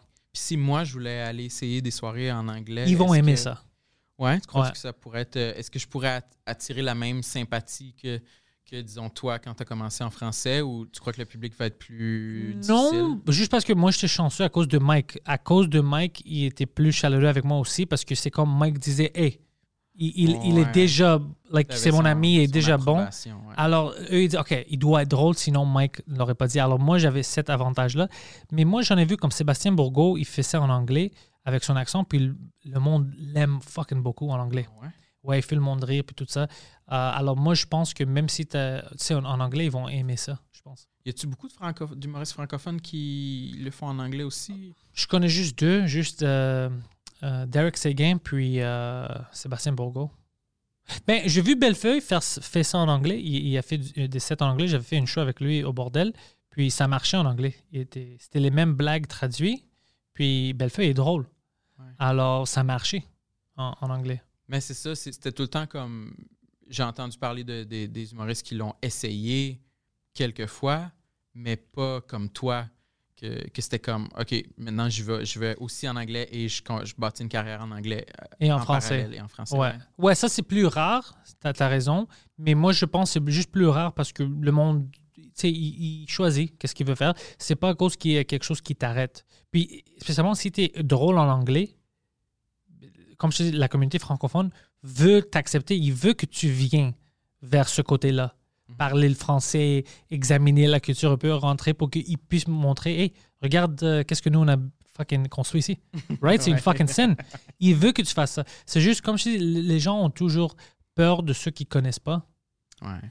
Puis euh, moi, j'étais chanceux parce que j'ai j'ai un bon prof, c'est j'ai Mike qui, tu sais, il, il me motive. Euh, si je suis pas trop sûr, c'est lui toujours. Dis, ah, fuck, I'm not too sure. Il me dit, non, non, non, calme-toi, man, ça va aller bien, je te, je te connais, don't worry. C'est lui vraiment qui me pousse. Puis c'est le gars qui va me dire si ça va mal. Alors quand lui me pousse puis il dit, non, non, t'es drôle, tu peux faire une carrière en français, là, je suis comme d'accord. Je dis, si Mike me dit ça, parce que Mike, c'est le premier qui peut me dire, ça va pas marcher, arrête. Il Ça- te l'a déjà dit, ça? pour d'autres choses, tu sais, non, ça, ça marche pas, ou whatever, parce que lui est honnête avec tout le monde, puis avec ses amis plus. Alors, lui, c'est lui qui m'avait, la première fois où j'avais fait ça en français, c'est la première partie de son show. C'était vraiment lui qui m'a dit, Ouais. yeah, don't worry, man, ton accent, donc, on te comprend, donc, juste fais tes jokes, traduis-les, ça va marcher. C'est lui qui, tu sais, il avait raison. Parce qu'il lui fait l'humour dans deux langues. Alors, il voit si ça marche ou non. Puis, il m'a même utilisé, comme il a utilisé Mike Patterson comme exemple. Il a dit Mike Patterson commence une carrière en français, il parle pas français. Tu vois, c'est tout de, de anglais avec un accent. Toi, tu parles français. Ouais. Il n'y a rien qui t'arrête. Mhm. Il n'y a rien qui t'arrête. Il dit, fucking- Michel Grenier m'a dit la même chose. Tu fucking continue. Puis, le plus que tu sors de Montréal, le plus qu'ils vont apprécier que tu fais des fucking efforts. Ouais. Ouais. Je suis d'accord. C'était quoi les trucs, euh, par curiosité, que Mike il t'avait dit, ah, ça, ça marche pas, fais-le pas? Ou... Oh, je demande, euh, c'est plus au podcast ou des gags des fois, mais pour les podcasts, comme il y avait plein d'idées que j'avais pour des choses que je voulais faire Mhm. euh, à propos de différents podcasts, network, les choses en français, en anglais. Puis Mike essayait de m'expliquer pourquoi telle affaire ne marcherait pas ici comme marché ou euh, même des blagues, des fois, je demande, puis ils disent Ah ouais, il y a quelque chose de drôle ou non. Ça comme on est assez amis pour qu'ils me disent la vérité, tu vois? Alors, puis moi, j'avais demandé, je dis T'es-tu sûr? Ils vont pas rire de moi en français est comme, non, ils vont rire avec toi. Comme, ferme ta gueule, juste fais-le. Je suis. Tu, sais, tu penses que moi, je veux euh, avoir honte, te mettre là-bas si je pense que tu peux pas le faire? Ouais. Tu vois? Non, man, juste fais-le. Puis, il avait fucking raison. C'était une bonne décision pour moi. Puis maintenant, j'ai tout un nouveau marché qui est ouvert. Puis, c'est un marché, euh, c'est pour moi comme excitant. C'est fun, you know? Je veux aller dans d'autres places au Québec où j'ai jamais allé. C'est où le plus, euh, le plus éloigné que tu as été en, en Juste? Val d'Or pour euh, sous-écoute pendant euh, la pandémie. Puis pour moi, ça, c'est un nouveau monde. Ouais. C'est loin, Val d'Or. hein. Ah, c'était fucking. C'était quoi 7 heures, pas ça? C'était quoi? 6, 7. Ouais, 7 heures. Ouais, ouais, c'était fucking loin. Mais j'étais. Tu sais, j'étais sont- ils sont primé. vraiment fans d'humour là-bas. Fan d'humour, le monde qui était dans la salle connaissait déjà j'étais qui. Ils sont au courant de qu'est-ce qui se passe à. Montréal. Euh, puis je- pendant que j'étais là, j'ai pensé, je dis, OK, quand tout ça est terminé, je dois booker des- une salle ici, puis je vais venir faire des shows en français. Parce que le Ouais. monde voulait l'humour. C'est une bonne idée. Ben, ils ont leur festival. Moi, j'avais été pour leur festival Ah, ok. euh, en 2019, je pense. Mais ouais, euh, des milliers de personnes euh, devant la grosse scène euh, dehors. euh. Puis Yann Terriot, je pense qu'il vient de là. Ah ouais, ça se. Ouais. Ouais. Ah, ça Alors, doit c'est être à pas- cause de ça. Alors, c'est pas tout euh, positif qui sort de Val d'Or, mais. euh, c'est- Fucking Yann. Pauvre lui. Non, j'adore. lui, il pense que Yann, c'est le, le plus grande étoile au Québec. C'est la, la plus grande star. Ouais, ouais, il avait fait, euh, je pense, Couple ouvert. C'est qui le plus grand star que tu, connais maintenant à cause de Mike, puis Pantelis, puis tout ça? Puis il commence à penser, puis comme, Yann Terriot. puis Thomas, je pense, c'était comme, quoi? c'est lui que tu penses, c'est le plus. Toi, t'as rencontré lui, lui, lui, puis tu penses que c'est Yann? Ils disent, oui. Maintenant, il est connu, Yann. Mais il avait essayé de faire du stand-up. Il en fait-tu encore? Je pense, ouais. Oui? Ouais, ouais, il aime ça. Ça fait longtemps que je l'avais vu, je pense, au- au- à l'open mic au bordel. Mais... Ouais, ouais, moi aussi, moi aussi. Il est drôle, Yann, parce qu'il est toujours nerveux. Mais... Oui. Mais je l'avais vu, je pense, dans. Il, il s'était mis sur YouTube un documentaire sur. euh, Ouais, quand il Euh, faisait son petit trajet pour essayer ça, Ouais, ouais, c'est ouais, ouais. euh, Mais c'est stressant blagues. à commencer, là. Commencer maintenant, c'est super hyper stressant. Puis quelqu'un qui conso- il consomme l'humour, beaucoup d'humour, lui, pendant la semaine. Alors pour lui, c'est plus stressant parce qu'il il veut toujours être à un niveau duquel il a vu. Mais c'est difficile de devenir Mike Ward dans une semaine. Ouais. C'est vraiment difficile. Alors, lui, il met beaucoup de pression. Mais il est naturellement drôle, lui. Ouais. Il est naturellement drôle. Puis, j'aime le niaiser parce que c'est un bon gars. Puis, il commence toujours des, chicanes en ligne. Puis, pour moi, c'est fucking drôle parce que c'est un gars assez positif puis assez fun, happy, go lucky. Puis, quand tu le vois sur Twitter, puis il, crie avec quelqu'un, c'est l'affaire la plus drôle. Quand il chicane en ligne. Comme Ah. Trump. Ah ouais, comme, puis c'est fuck, ah, ça me fait rire. Yann est comme, ben fuck ça, non, non, non, mais toi, tu, puis c'est comme, Yann, ça, c'est incroyable. Hey, Twitter, là, ça fait longtemps que j'ai été là-dessus. T'es-tu là-dessus? Ouais, ouais, je suis là-dessus, ouais. Ça marche. Ça vaut-tu encore la peine? Mettons que je voudrais aller me, commencer une page. euh, ça vaut-tu la peine ou c'est passé? là, Non, le je pense que oui. Ça vaudrait la peine? Je te, je te conseille d'être partout parce qu'il y a des fans partout. Puis, tu sais, post partout. Twitter, c'est bon pour des. Tout ce qui est juste écrit, tu sais. Les photos ne marchent pas trop bien sur Twitter, mais vraiment juste des petites blagues ou des annonces. Hey, je vais être là, je vais faire ça. Puis, avec des fans, des fois, des, des fans t'envoient des messages, t'écris quelque chose, un reply. Hey, moi aussi, je veux venir à ton show. Alors, Twitter, je vois que c'est bon, c'est juste que c'est vraiment toxique. Ah. Twitter, c'est là où tu vas recevoir. C'est là, puis les commentaires en YouTube, et plus sur Twitter, où tu vas recevoir les messages les plus toxiques. OK. C'est Twitter. C'est- pas YouTube? YouTube non, YouTube est dégueulasse, deuxième. YouTube, c'est dégueulasse. Mais tu vas voir, tu, tu vas fucking euh, poster quelque chose sur euh, Twitter. Hey, viens à mon show. Puis quelqu'un va dire Fuck toi, Sam. Je m'en fous de ton podcast de merde. Puis comme, t'es qui? Tu regardes comme Sylvain Lacroix. C'est qui ce gars-là? Like, c'est Ah des, ouais, des gens random. J'avais un Twitter avant, puis je l'ai entretenu. euh, je pense que j'avais genre 1000 abonnés, mettons, mais j'ai abandonné parce que c'est tellement difficile, je trouve. C'est difficile. Twitter, c'est fucking Comparé à. Facebook, là. dans Facebook, c'est plus facile parce que Facebook, il veut te pousser parce que pour eux, c'est Ouais. ça vaut la peine d'avoir plus Ouais. d'yeux sur Facebook. Mais Twitter s'en fout. Twitter, t'écris un gag, tu vas avoir deux likes. Ouais, tu sais, des fois, Pendant 4 ans. là. ouais, tu peux avoir une gag qui est moyen, puis ça fucking explose, puis une bonne gag que personne, tout le monde, ça dépend de l'algorithme qui va le voir, tout ça. Alors c'est, euh, mais c'est, ouais, mais YouTube aussi des fois, tu vois, c'est toxique avec les commentaires. Je sais pas si toi tu reçois des choses toxiques fous. Mais J'ai pas de j'ai pas de chaîne YouTube. Mettons, le- nos, nos épisodes de podcast sont, sont publiés sur la page de Comédia. Ok. Puis à date, euh, on a genre un commentaire négatif. Mais je pensais qu'on allait en avoir vraiment plus. Ah ouais. Hein? Parce que vu que c'est la chaîne de Comédia, je me suis dit, ben, les gens qui sont abonnés à cette page-là, ils veulent voir euh, un numéro de PA Méthode là, dans un gala. Ils veulent pas voir Ah, puis- comme moi puis Marilyn qui sont comme Ouais, mais je trouve que j'ai des gros seins.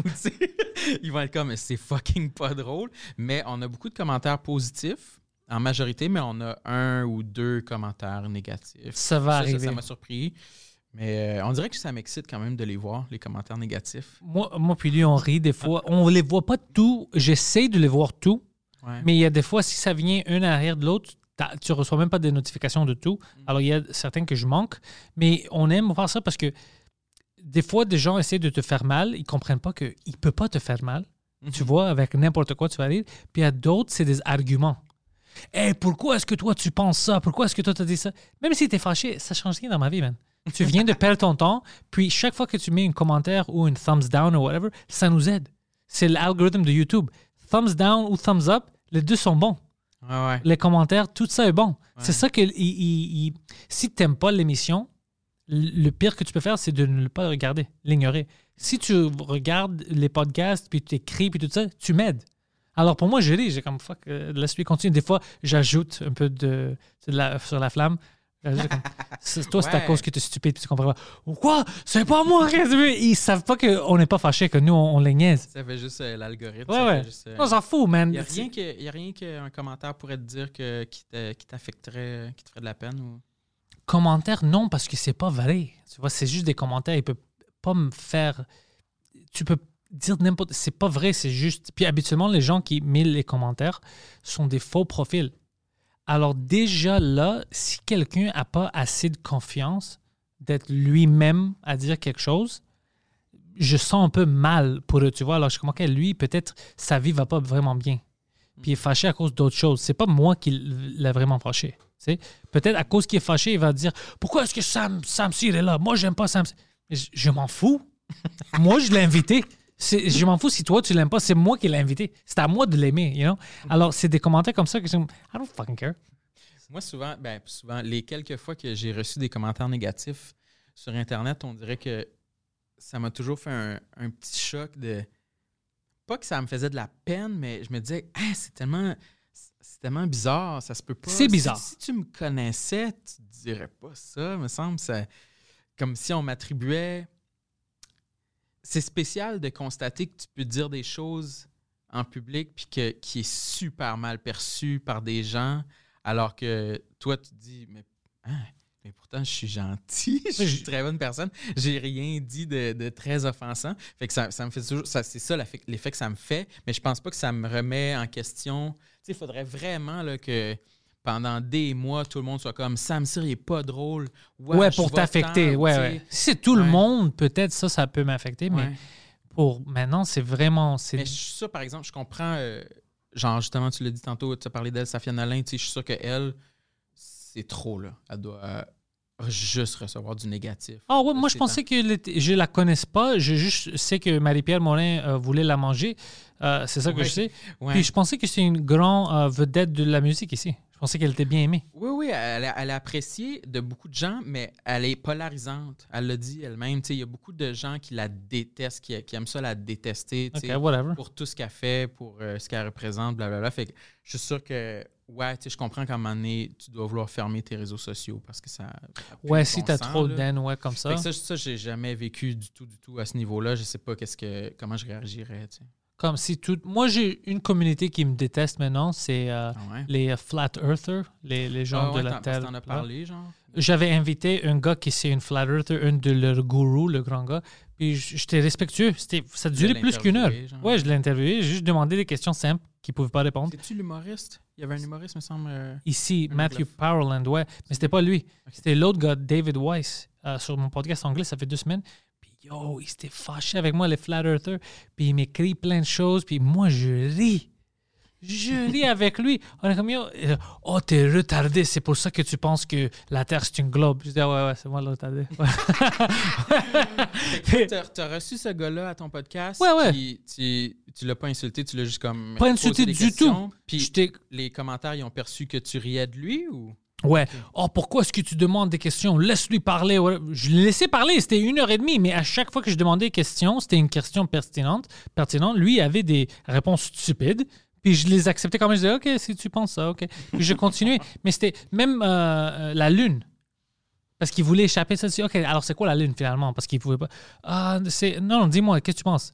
Je sais pas, peut-être c'est de l'énergie, mais la Lune, on sait pas c'est quoi la Lune. Même NASA sait pas c'est quoi la Lune. J'étais comme, ah, ok, ouais, c'est ça. c'est ça. Les, les étoiles sont pas des étoiles, c'est des. euh, c'est les, les, les spirits, l'énergie du monde mort, whatever. C'est comme, Jesus fuck. ça, C'est c'est trop, tu vois. Puis le monde est aperçu. oh, toi, t'es con. C'est pour ça que tu comprends pas la, la science. Il me disait. C'est pour ça que tu comprends pas que la Terre est plate. C'est comme, ah ouais. Puis est-ce que maintenant, ces gens-là, ils vont euh, mettre du, du hate sur tes autres contenus ou Ouais, mais ça me, ça me dérange pas. J'adore ça. Moi, je ris avec ça. Tu sais, c'est d'avoir toute une communauté de, de, de flat earthers te détester, c'est du fun. Ben oui, parce S'il y avait une communauté que je veux faire chier, c'est eux, man. Ça, puis là, maintenant, ils font euh, monter ton, ton, ton reach. avec Ils font monter mon reach. Puis pour moi, ils me donnent un peu de positivité. Tu sais, si je me réveille le matin puis j'ai reçu une tweet, quelque chose qui est pas scientifique, que le gars essaie de me montrer de la science, mais ils disent des choses de con. Puis après, j'ai même pas besoin de dire, c'est toujours mes fans qui les attaquent. Puis ils disent, hey, stupide, c'est comme ça que la Terre marche. tout ça. Pour moi, je regarde ça, je lis ça, puis je ris. Je dis, j'ai toute une communauté des gens, tu sais, borderline autistiques qui me détestent. Fuck, ça c'est drôle. Ça c'est drôle. Je suis le M&M des Flat Earthers. Mais ça aussi, je pense que j'haïrais pas ça. Ouais, c'est pas. Parce que t'a- t'aimes mieux faire réagir que pas réagir, là, tu sais. Ouais, puis si c'était comme communauté, on va dire que, oh shit, les Juifs détestent Pantelis parce que c'est une antisémite. Ça, c'est différent. Ouais, ouais. C'est ça, c'est OK, là, tu mets de la haine, tout ça. Mais c'est pas ça. Ça, ça, c'est une communauté de gens, je sais pas, un peu, un peu extra. Alors, ça me dérange pas, ça me fait rire. Je, je leur ai pas fait mal. Je fais Là, pas ils vont- mal. Ils vont-tu commenter notre épisode? Parce qu'on a parlé d'eux autres. Oh, J'espère. Je sais pas s'il y a des Québécois qui sont dans ça. Peut-être il y en a. Ben, Peut-être ils vont. Ouais. Qui doit, ouais, en- Peut-être ils vont être fâchés. anti-vaccins aussi. Peut-être les anti-vaccins, ça, c'est un autre, euh, une autre crowd qu'on pourrait fâcher. Ah, eux, eux, eux, ils vont être fâchés, c'est sûr. Ouais, ils vont être Ouais, ils fâchés. sont tout le temps fâchés. Ouais, eux, ils sont toujours fâchés parce que même moi, ils pensaient que j'étais anti-vax parce que j'avais dit, même pour moi, je ne vais pas sortir pour prendre le vaccin maintenant parce que je suis pas dans le, le groupe en Mhm. danger. Alors moi, je vais attendre peut-être un an, deux pour voir qu'est-ce qui se passe avec tout le monde d'autre. C'est comme, ah, lui est anti-vax. Puis je dis, non, je suis pas anti-vax. Je... Pas du tout. C'est juste que pour moi, je suis dans une section où j'en ai pas besoin. Puis je veux attendre deux ans pour voir s'il y a des, euh, eff- tu sais, des Ah ouais, néfastes. deux ans? Peut-être deux ans, je pense. Pourquoi tu as choisi d'attendre? Ben, je dis non, deux ans, tu sais, Parce qu'habituellement, ils disaient que ça prend au moins deux ans de tests puis de, de, euh, de, de data avant qu'on sache qu'est-ce qui peut arriver avec un vaccin. ah Mais ici, on fabriquait ça vraiment vite.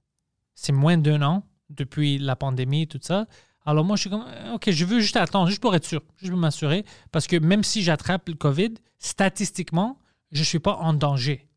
Mais ça ne veut pas dire que euh, je suis contre les vaccins ou que je, je pense qu'il y a des microchips dedans, tout ça. Ça, c'est ridicule, tu vois.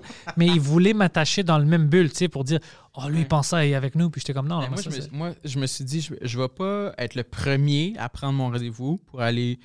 Euh, Tu veux voir un peu? Je vais attendre un- le temps que je peux attendre, Ouais. quelques semaines, un mois, voir si les gens, leur tête explose. Mais tu vois, c'est naturel comme humain de faire ça. Même Trudeau Ouais. avait dit au début, Trudeau avait dit, euh, ça, vous devez savoir que ça va prendre au moins deux ans pour avoir un vaccin efficace.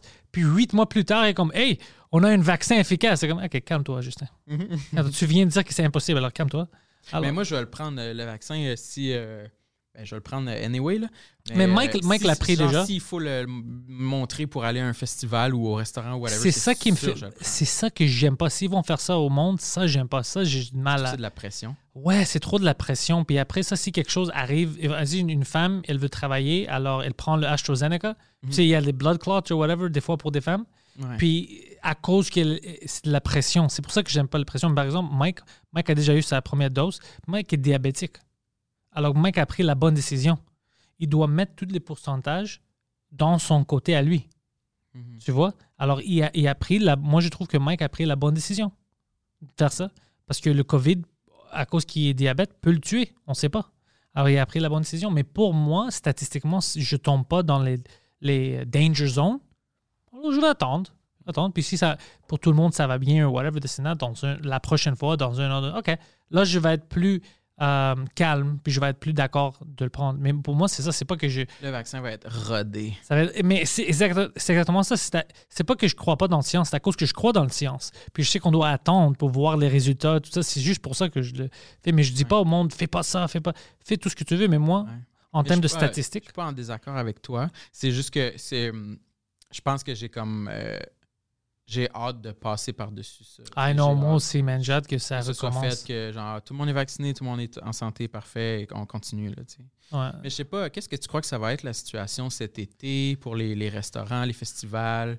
Écoute, à New York, ils ont déjà annoncé le 1er juillet, tout est ouvert comme normal. Ouais, ouais, c'est vrai, j'ai vu ça. ouais. Mais parce qu'aux États-Unis, ils ont vacciné déjà 30% je pense, de la population. Puis ça continue. Alors, eux, ils ont dépassé leur euh, limite qu'ils voulaient. Ils voulaient 30 de la population, puis après, ils com- peuvent commencer à rouvrir. Alors, déjà, ils ont atteint ça. Jusqu'au temps de juillet 1er, ils vont avoir 50 ou plus. Alors, eux, ils sont d'accord avec ça. Ici, je ne sais pas. Moi, je conseille au gouvernement qui veut, veut pas, il doit réouvrir parce qu'il y a la dépression, il y a l'argent, tu sais, le monde, il veut travailler, on- le, perte de job, le perte de restaurant, perte de business, tout ça. Euh, alors, on a besoin de nos entreprises locales, les petits et moyens compagnies doivent exister. Si on continue comme ça, ils vont disparaître, puis on, on va, à Montréal au moins, on va détruire la classe moyenne. Parce que les petites entreprises vont plus exister, ils ne peuvent pas garder, sans, sans du business, ils ne peuvent pas euh, rester ouverts pendant trop longtemps. Alors, tu vas éliminer ça, puis tu vas avoir juste les grands, grandes compagnies, les Starbucks, les Walmart, tout ça, les grands. Puis le monde qui travaille peut juste travailler pour eux. Ouais, Alors, ouais. tu élimines la moyenne classe, puis le- si tu peux juste travailler pour la grande compagnie, ils vont jamais te payer assez pour qu'un jour, toi, tu commences ta propre... on va recommencer. Euh, ça va mettre beaucoup de gens ici en, en danger. Alors, il doit commencer à réouvrir. Il doit commencer à. Veux, veux pas, on va détruire notre classe moyenne, c'est, c'est, c'est clair. Ouais, les gens, euh, ouais, je ne suis, pas, je suis pas assez ami avec euh, des, des restaurateurs ou des gens qui ont des boutiques, mais ils doivent. Ouais, moi, j'en ai ils beaucoup. doivent, euh, ah ouais, ben, Ouais. ils doivent avoir hâte que. que Oh, ouais. Oui, ils perdent d'argent. À chaque jour, ils perdent de l'argent parce qu'ils doivent quand même payer leur loyer. Ils doivent, puis ça dépend de. Ils ont-tu du support comme que les artistes ont reçu un peu? Ou... Oui, mais ça dépend. C'est un pourcentage. Alors, ça dépend quand même combien tu payes. Puis si tu n'as pas d'autres moyens de faire de l'argent, tu es coincé. Ouais, c'est ça. Tu es coincé, ça te fuck. C'est pour ça que moi, j'ai plus peur pour eux que pour moi parce que quand même, moi, je peux faire des choses digitales. Ouais, nous, on est quand même un peu chanceux Ouais. dans ce malheur. Moi, je me trouve vraiment chanceux d'être dans cette industrie-là. Puis j'avais déjà le podcast, j'écris. euh, alors, j'ai d'autres moyens. Mais moi, je veux que tout le monde puisse gagner l'argent. Il peut, tu sais, euh, manger, faire quelque chose pour leur famille. Puis même les femmes, tu sais, les femmes, ils se font fucking battus beaucoup pendant euh, Ouais, le ça a confinement. augmenté, Ça a augmenté. Même les enfants, ils se font abuser. On- C'est des choses qu'on ne veut pas discuter, mais c'est la vérité. Mhm. Puis c'est pas comme ça que moi, je, je nous vois. C'est pas comme ça que je vois notre, euh, nos voisins, notre culture ici. Alors, euh, on doit trouver un moyen d'arrêter ça puis de retourner dans la vie normale parce que euh, si si on continue comme ça, ça c'est des problèmes qu'on ne peut pas régler vite. C'est des enfants qui se font abuser pendant des mois. Ça va pas aller bien après une journée quand ils ressortent.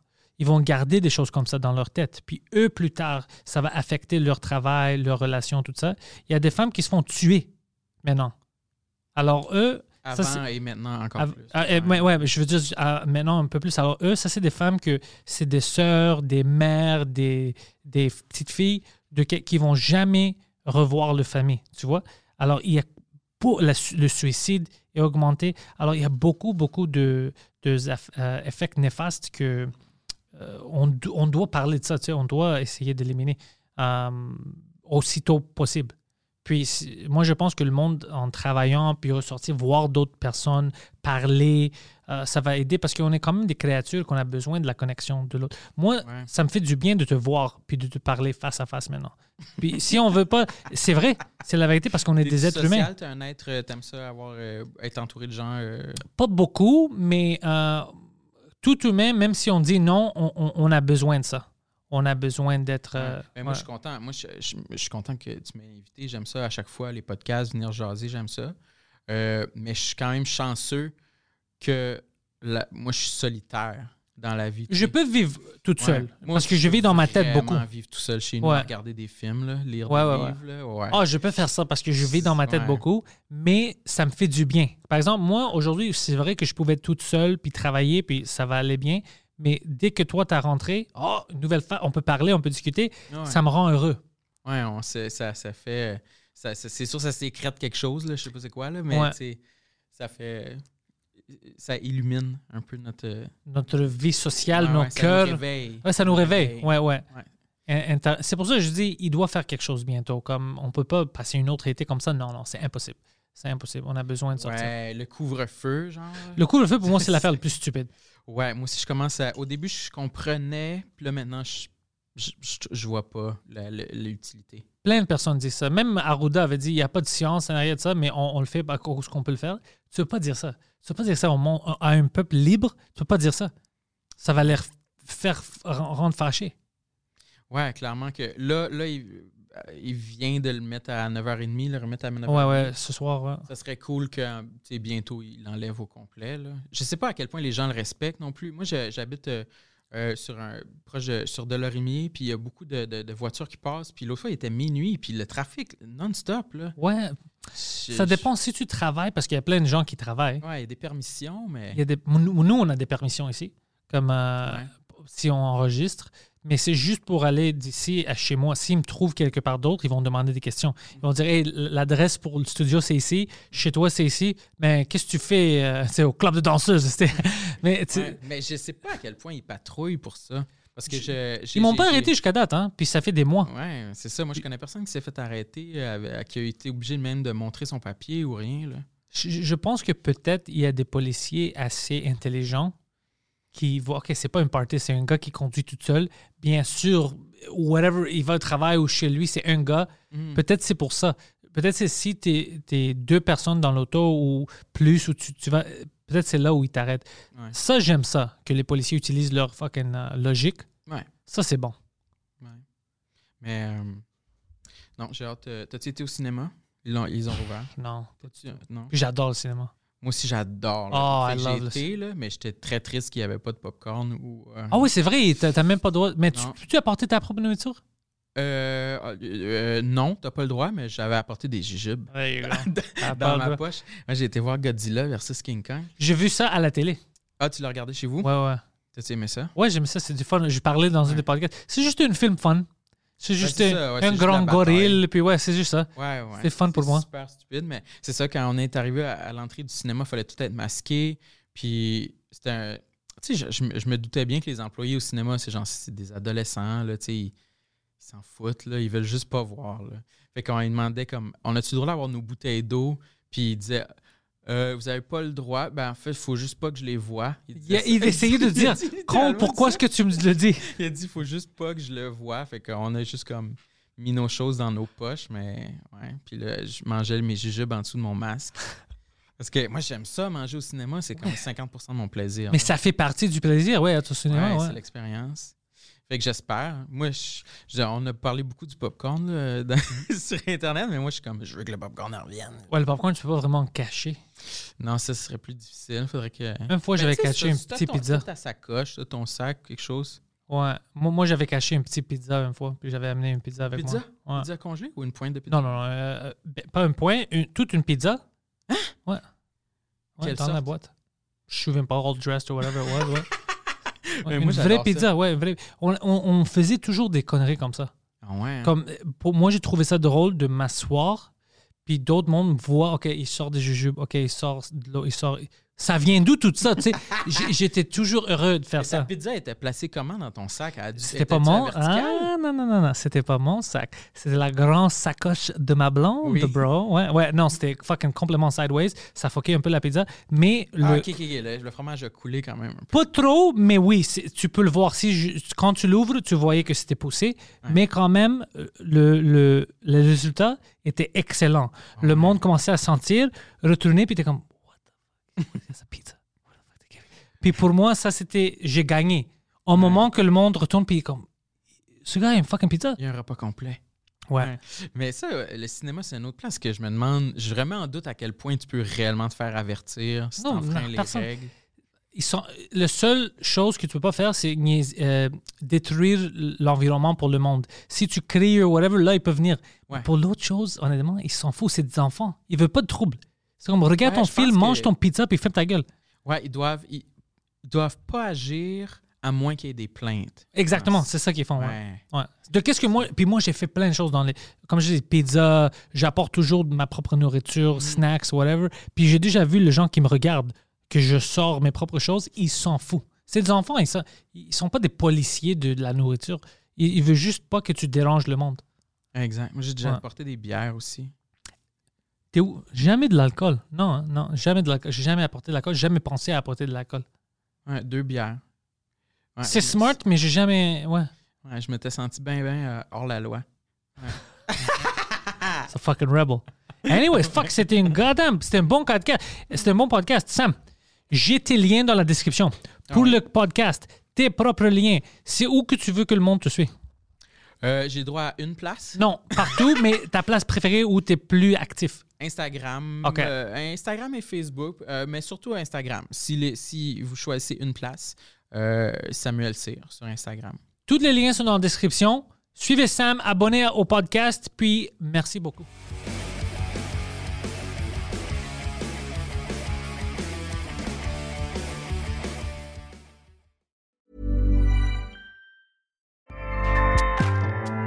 ACAST powers the world's best podcasts. Here's a show that we recommend. The Real Housewives is a guilty pleasure for most, but if you're looking to not feel guilty about that pleasure, tune in to Everything Iconic with me, Danny Pellegrino, where I break down all the messy moments and behind the scenes antics of Bravo's popular franchise. And on Everything Iconic, I also interview celebrity guests like Kelly Ripa, Kiki Palmer, Drew Barrymore, Cameron Diaz, and more about their guilty pleasures, their past work, and so much more. So if you're pop culture obsessed and find yourself watching way too much reality TV like me, tune in to Everything Iconic with Danny Pellegrino, wherever you listen to podcasts. ACAST helps creators launch, grow, and monetize their podcasts everywhere. ACAST.com.